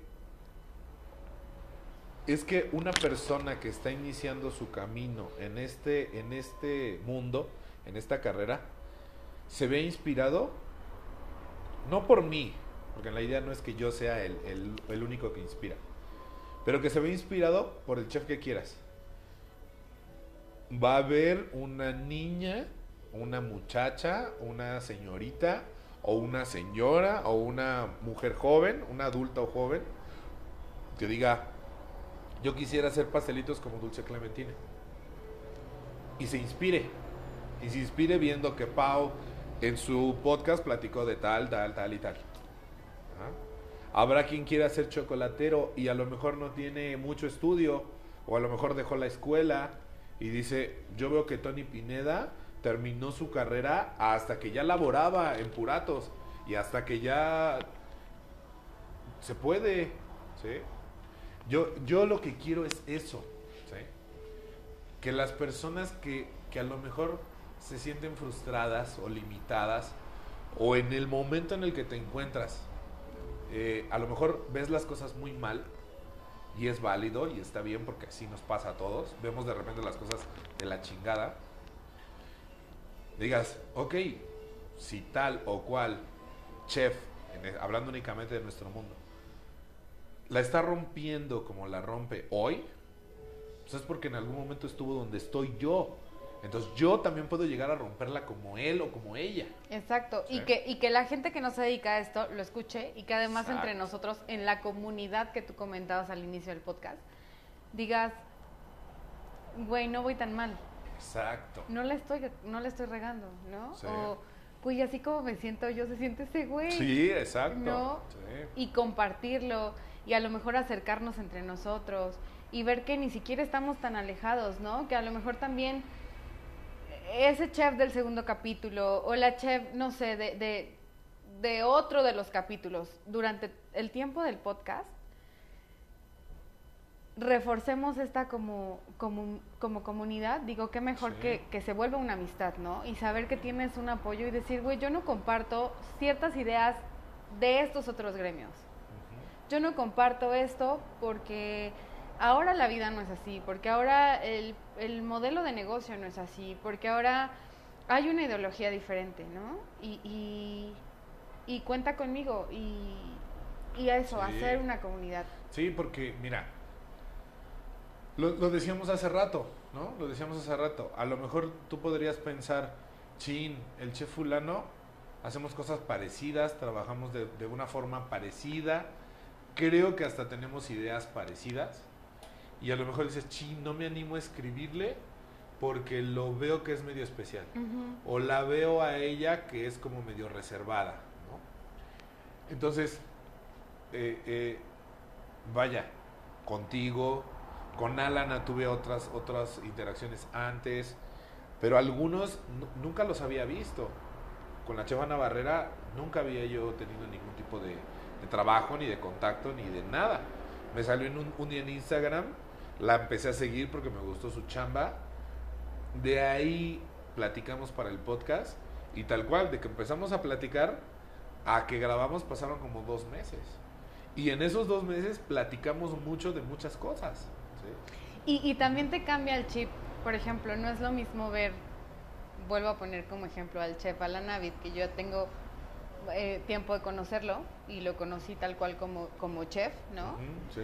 este verlo como chef y ver como la otra parte eh,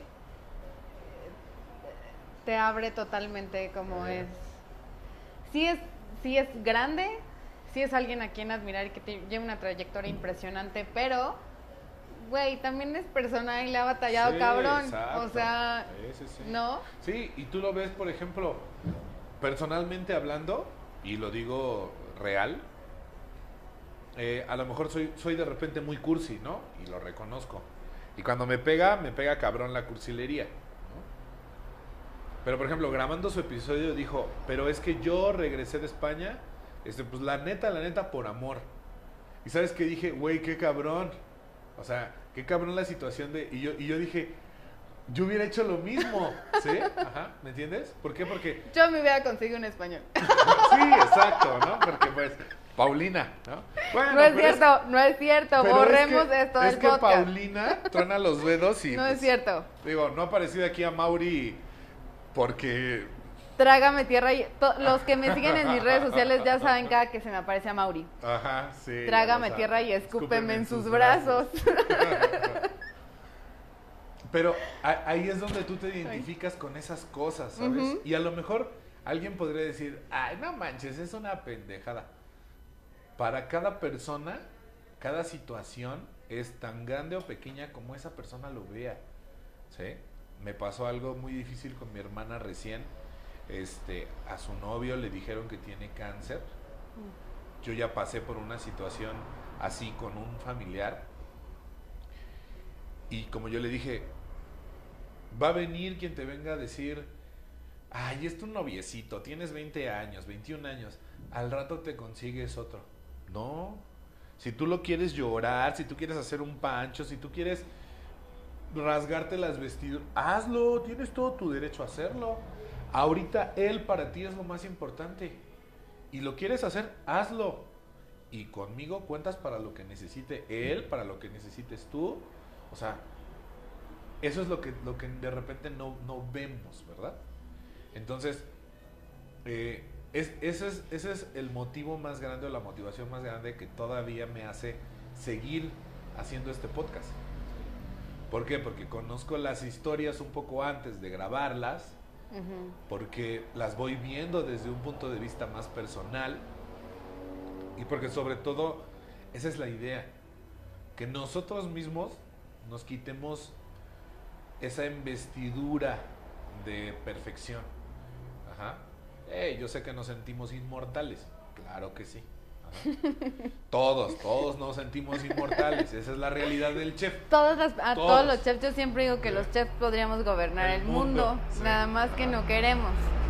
No tenemos tiempo. No, no, no, no tenemos tiempo, exactamente. Pero, pero justo es eso, ¿sí? A, a lo mejor nos perdimos. La inspiración va de eso, de que te des cuenta que esta carrera y la que sea, ¿eh? O sea, la carrera que sea pero esta carrera es la más pesada del mundo. Y mi consejo más grande, que creo yo que es el que, el que le da vida a este podcast, es, si tú entras a, estudiar gastronomía, entras a una cocina a trabajar, entras a un taller, a una pastelería a trabajar, y esperas un trato bonito y un trato extremadamente delicado, y extremadamente especial para ti, perdóname, este no es tu mundo. Tienes que ser soldado. Y el soldado es oído chef.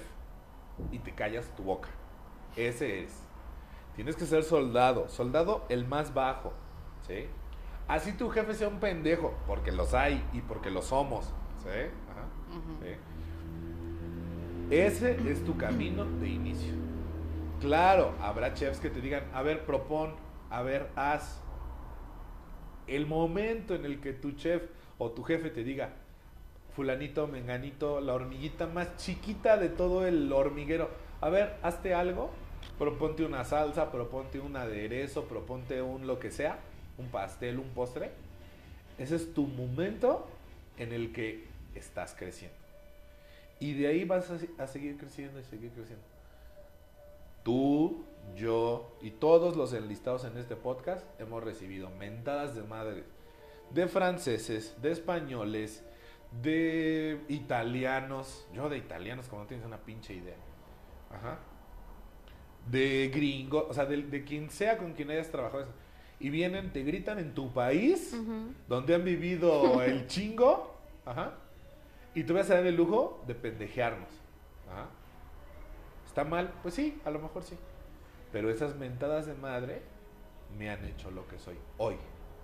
Y si estoy a unos meses de aperturar mi negocio, y si tengo el menú que he querido tener toda la vida, y si a lo mejor este, la temporada 3 la vamos a grabar directamente en mi local, este, en un sillón y así con micrófonos y todo, justo es porque ha habido el chingo de trabajo de por medio. Claro. Y eso creo que lo único que se vale presumir son dos cosas.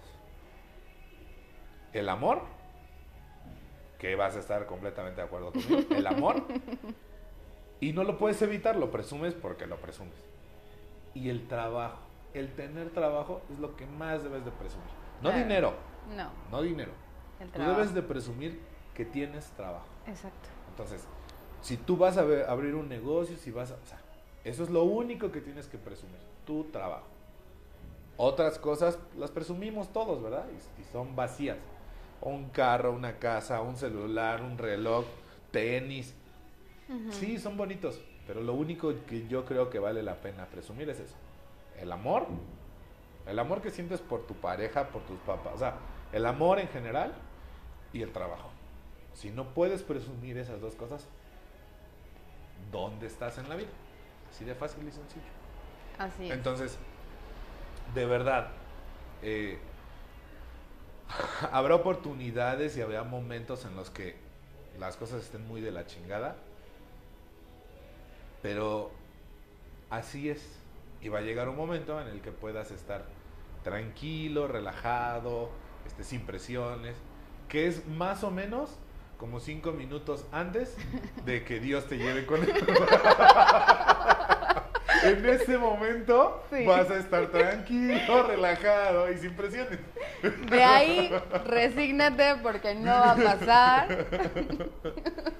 Pero vaya, Así es. Sí, sí es importante eso. O sea, eso es lo que más me gustaría.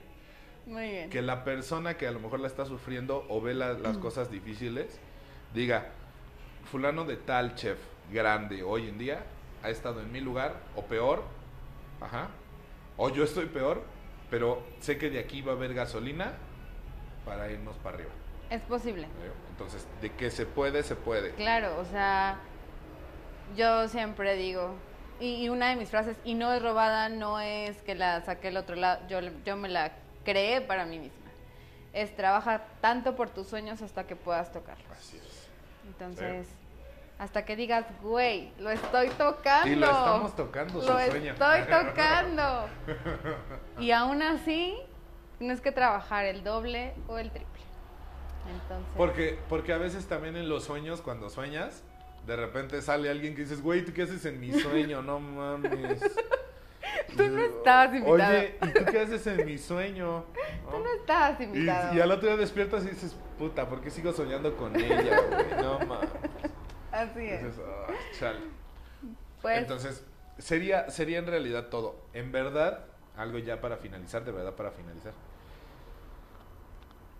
Pasó una anécdota, ya muy, muy en cortito, eh, que, que la platicó Tania, me la platicó Tania en el episodio 10, que llegó una señora mexipan al, al stand de Calebao y le dijo a ella, oye, busco al chef Tony Pineda. ¿Por qué? Porque lo oí en un podcast y lo quiero conocer en persona. qué bonito. Entonces yo así como que dije, neta, eso A, mí- pasó. a nosotros nos pasó en Mexipan, digo, por el podcast, la verdad es que sí, mucha gente conoció. Yo juraba, y yo te lo dije, yo juraba que nadie sabía quién era la chef Pau Silva de Dulce Clementina y yo creía que la gente pues nunca iba a saber, ¿no? Y sorpresa no era tan como yo pensaba. Y cuando fuimos a Mexipan me llevé al Clementín, que también el Clementín ya es muy famoso. Ajá, sí. Y entonces eran, ¡ay, son las de Dulce Clementina! Te lo juro. Y yo decía, ¿es en serio? Bueno, o sea, también llevabas una lona que decía somos, dulce. dulce, somos el Clementín. no, no, no es cierto. Pero está padre que como dos o tres personas fue de, ah, ya no te vi, yo quería conocer al Clementín. Y yo en serio, ay, sí, en se- estabas en Mexipan, no sé qué. Te das cuenta que todo el trabajo que has hecho durante todos estos años, cada quien sabrá cuánto tiempo, ¿no? Sí. Toda la piedra que picaste ha valido cada segundo, Sí. ¿no? Y- Y, a veces no es, no es como que digas, ah, la fama, No. sino ese reconocimiento de, a lo mejor nunca he ido a tu pastelería, pero te sigo y tu chamba me gusta. Y me gustan tus pasteles y tus de- de- diseños o lo que publicas o lo que tú quieras. Y eso te da una gasolina muy especial para seguir. es como algo estoy haciendo bien. Ajá. exacto. Deja tú la fama, deja tú es algo estoy haciendo bien, algo de lo que estoy trabajando y de lo que tanto me he esforzado me está saliendo bien. Sí, y yo al, al principio de, de este, o sea, de esta idea, yo dije, bueno, si por lo menos una persona nos escucha, Ajá, ya, la hice. con eso. Y vale la pena el trabajo y vale la pena el esfuerzo. ¿Por qué? Porque como yo les he dicho, y no es queja, del podcast no gano nada de dinero, lo hago por gusto, y de verdad por gusto. Si en algún momento se gana dinero, pues que mejor no. Claro. Los diseños que ven en, en Instagram, yo los diseñé. Ahora ya saben por qué yo diseño las cosas, porque yo estudiaba arquitectura. Las fotos de la tarta, de los pasteles, de todo lo que se, o sea, de, del brand de, de- Ujú. de Nos echamos un postre, son mis postres, o sea, yo los hice. Ajá. Las fotos no son mías porque yo no soy fotógrafo, pero las- los postres son míos, ¿no? Cada diseño, cada historia, cada, o sea, todo lo que ven de aquí y de, son, de- de la pastelería que voy a abrir todo lo diseño yo, todo lo he dibujado yo. Porque sí, Sí. el chef David Escobar está próximo a abrir una pastelería. Una pastelería. Entonces, vaya, hasta esto que podría ser algo así como, ay, una gra- grabación requiere trabajo, investigar, hacer muchas cosas, la edición del audio, o sea, tiene, tiene su chiste. y Tienen su, grado. Si no, hace rato me decían, si no fuera, si no tuviera su grado de dificultad, cualquiera, Cualquiera lo lo haría. haría, exacto, ¿no? Sí. Entonces, Sí, entonces, en realidad, en realidad, sí.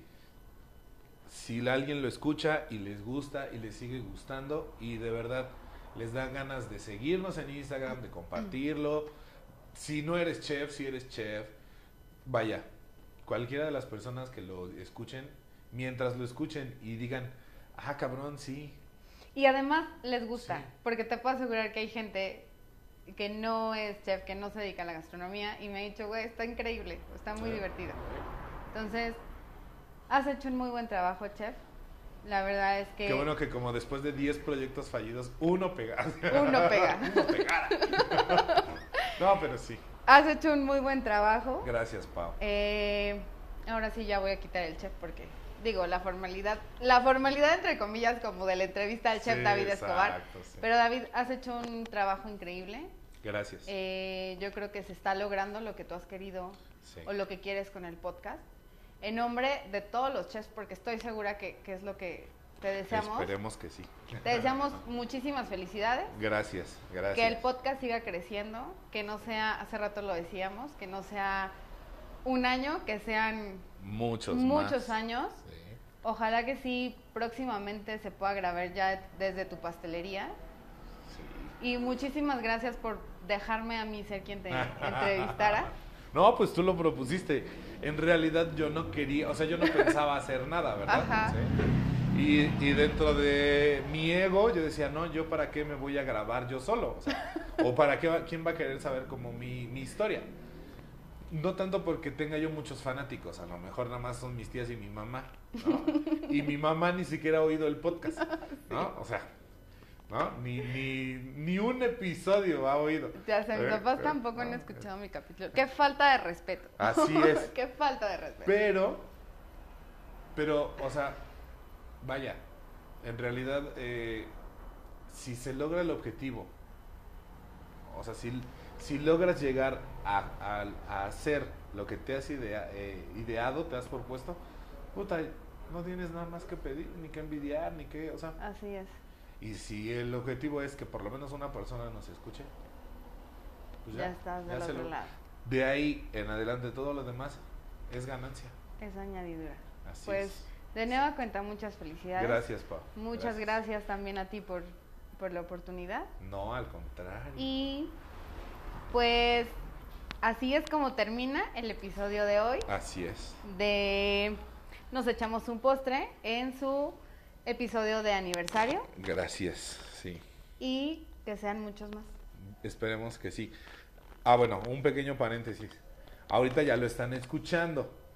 Eh, a lo mejor si ya lo escucharon, al final, si ya lo escucharon todo, eh, vamos a armar un regalo de a primer aniversario. ¿sí? Entonces, bueno, eh, si de verdad, de verdad llegaron hasta acá, ¿sí? La- lo que sea, a lo mejor ahorita no lo he pensado en realidad, pero solamente si llegaste hasta acá, ¿sí? Ajá. ¿Qué referencia quieres poner? Para que esa sea la pregunta que... ¿Cuál es el postre que odia la Chef Pau? Exacto. Porque estuviste en el episodio 1 Claro. y en el de un año, entonces tiene que ser algo... Claro, ya hicimos la referencia dos veces. Sí, Entonces, exacto. sí. Entonces, por lo menos que se avienten este no lo episodio. odio, simplemente no me gusta.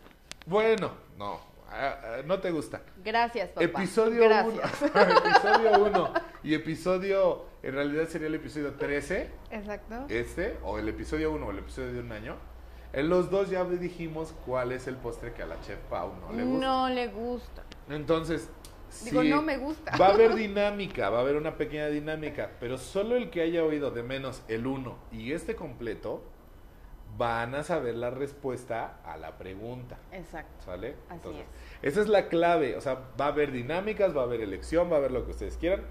Pero esa es la clave. Entonces, tienes que haber oído de menos el episodio 1 y este completo. Exacto. ¿Sale? Muy bien. Entonces, este, muchísimas gracias, personalmente muchísimas gracias a todas las personitas que, que, le han dado clic y que escuchan este podcast. Es mío, yo lo produzco, pero está hecho para ustedes y para todas las personas que, que están interesadas en este mundo.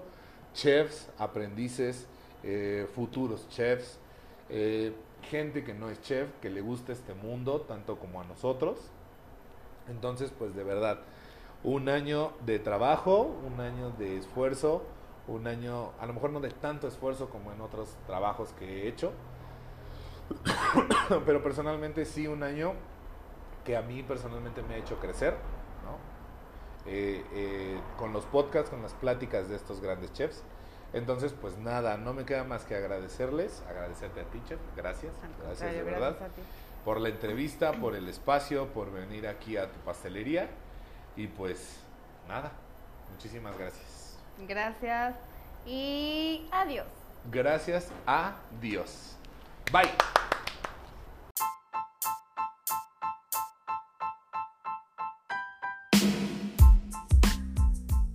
Todas las opiniones expresadas por los chefs invitados son de exclusiva responsabilidad del autor y no representan la opinión del presentador y de ningún miembro de la producción de Nos echamos un postre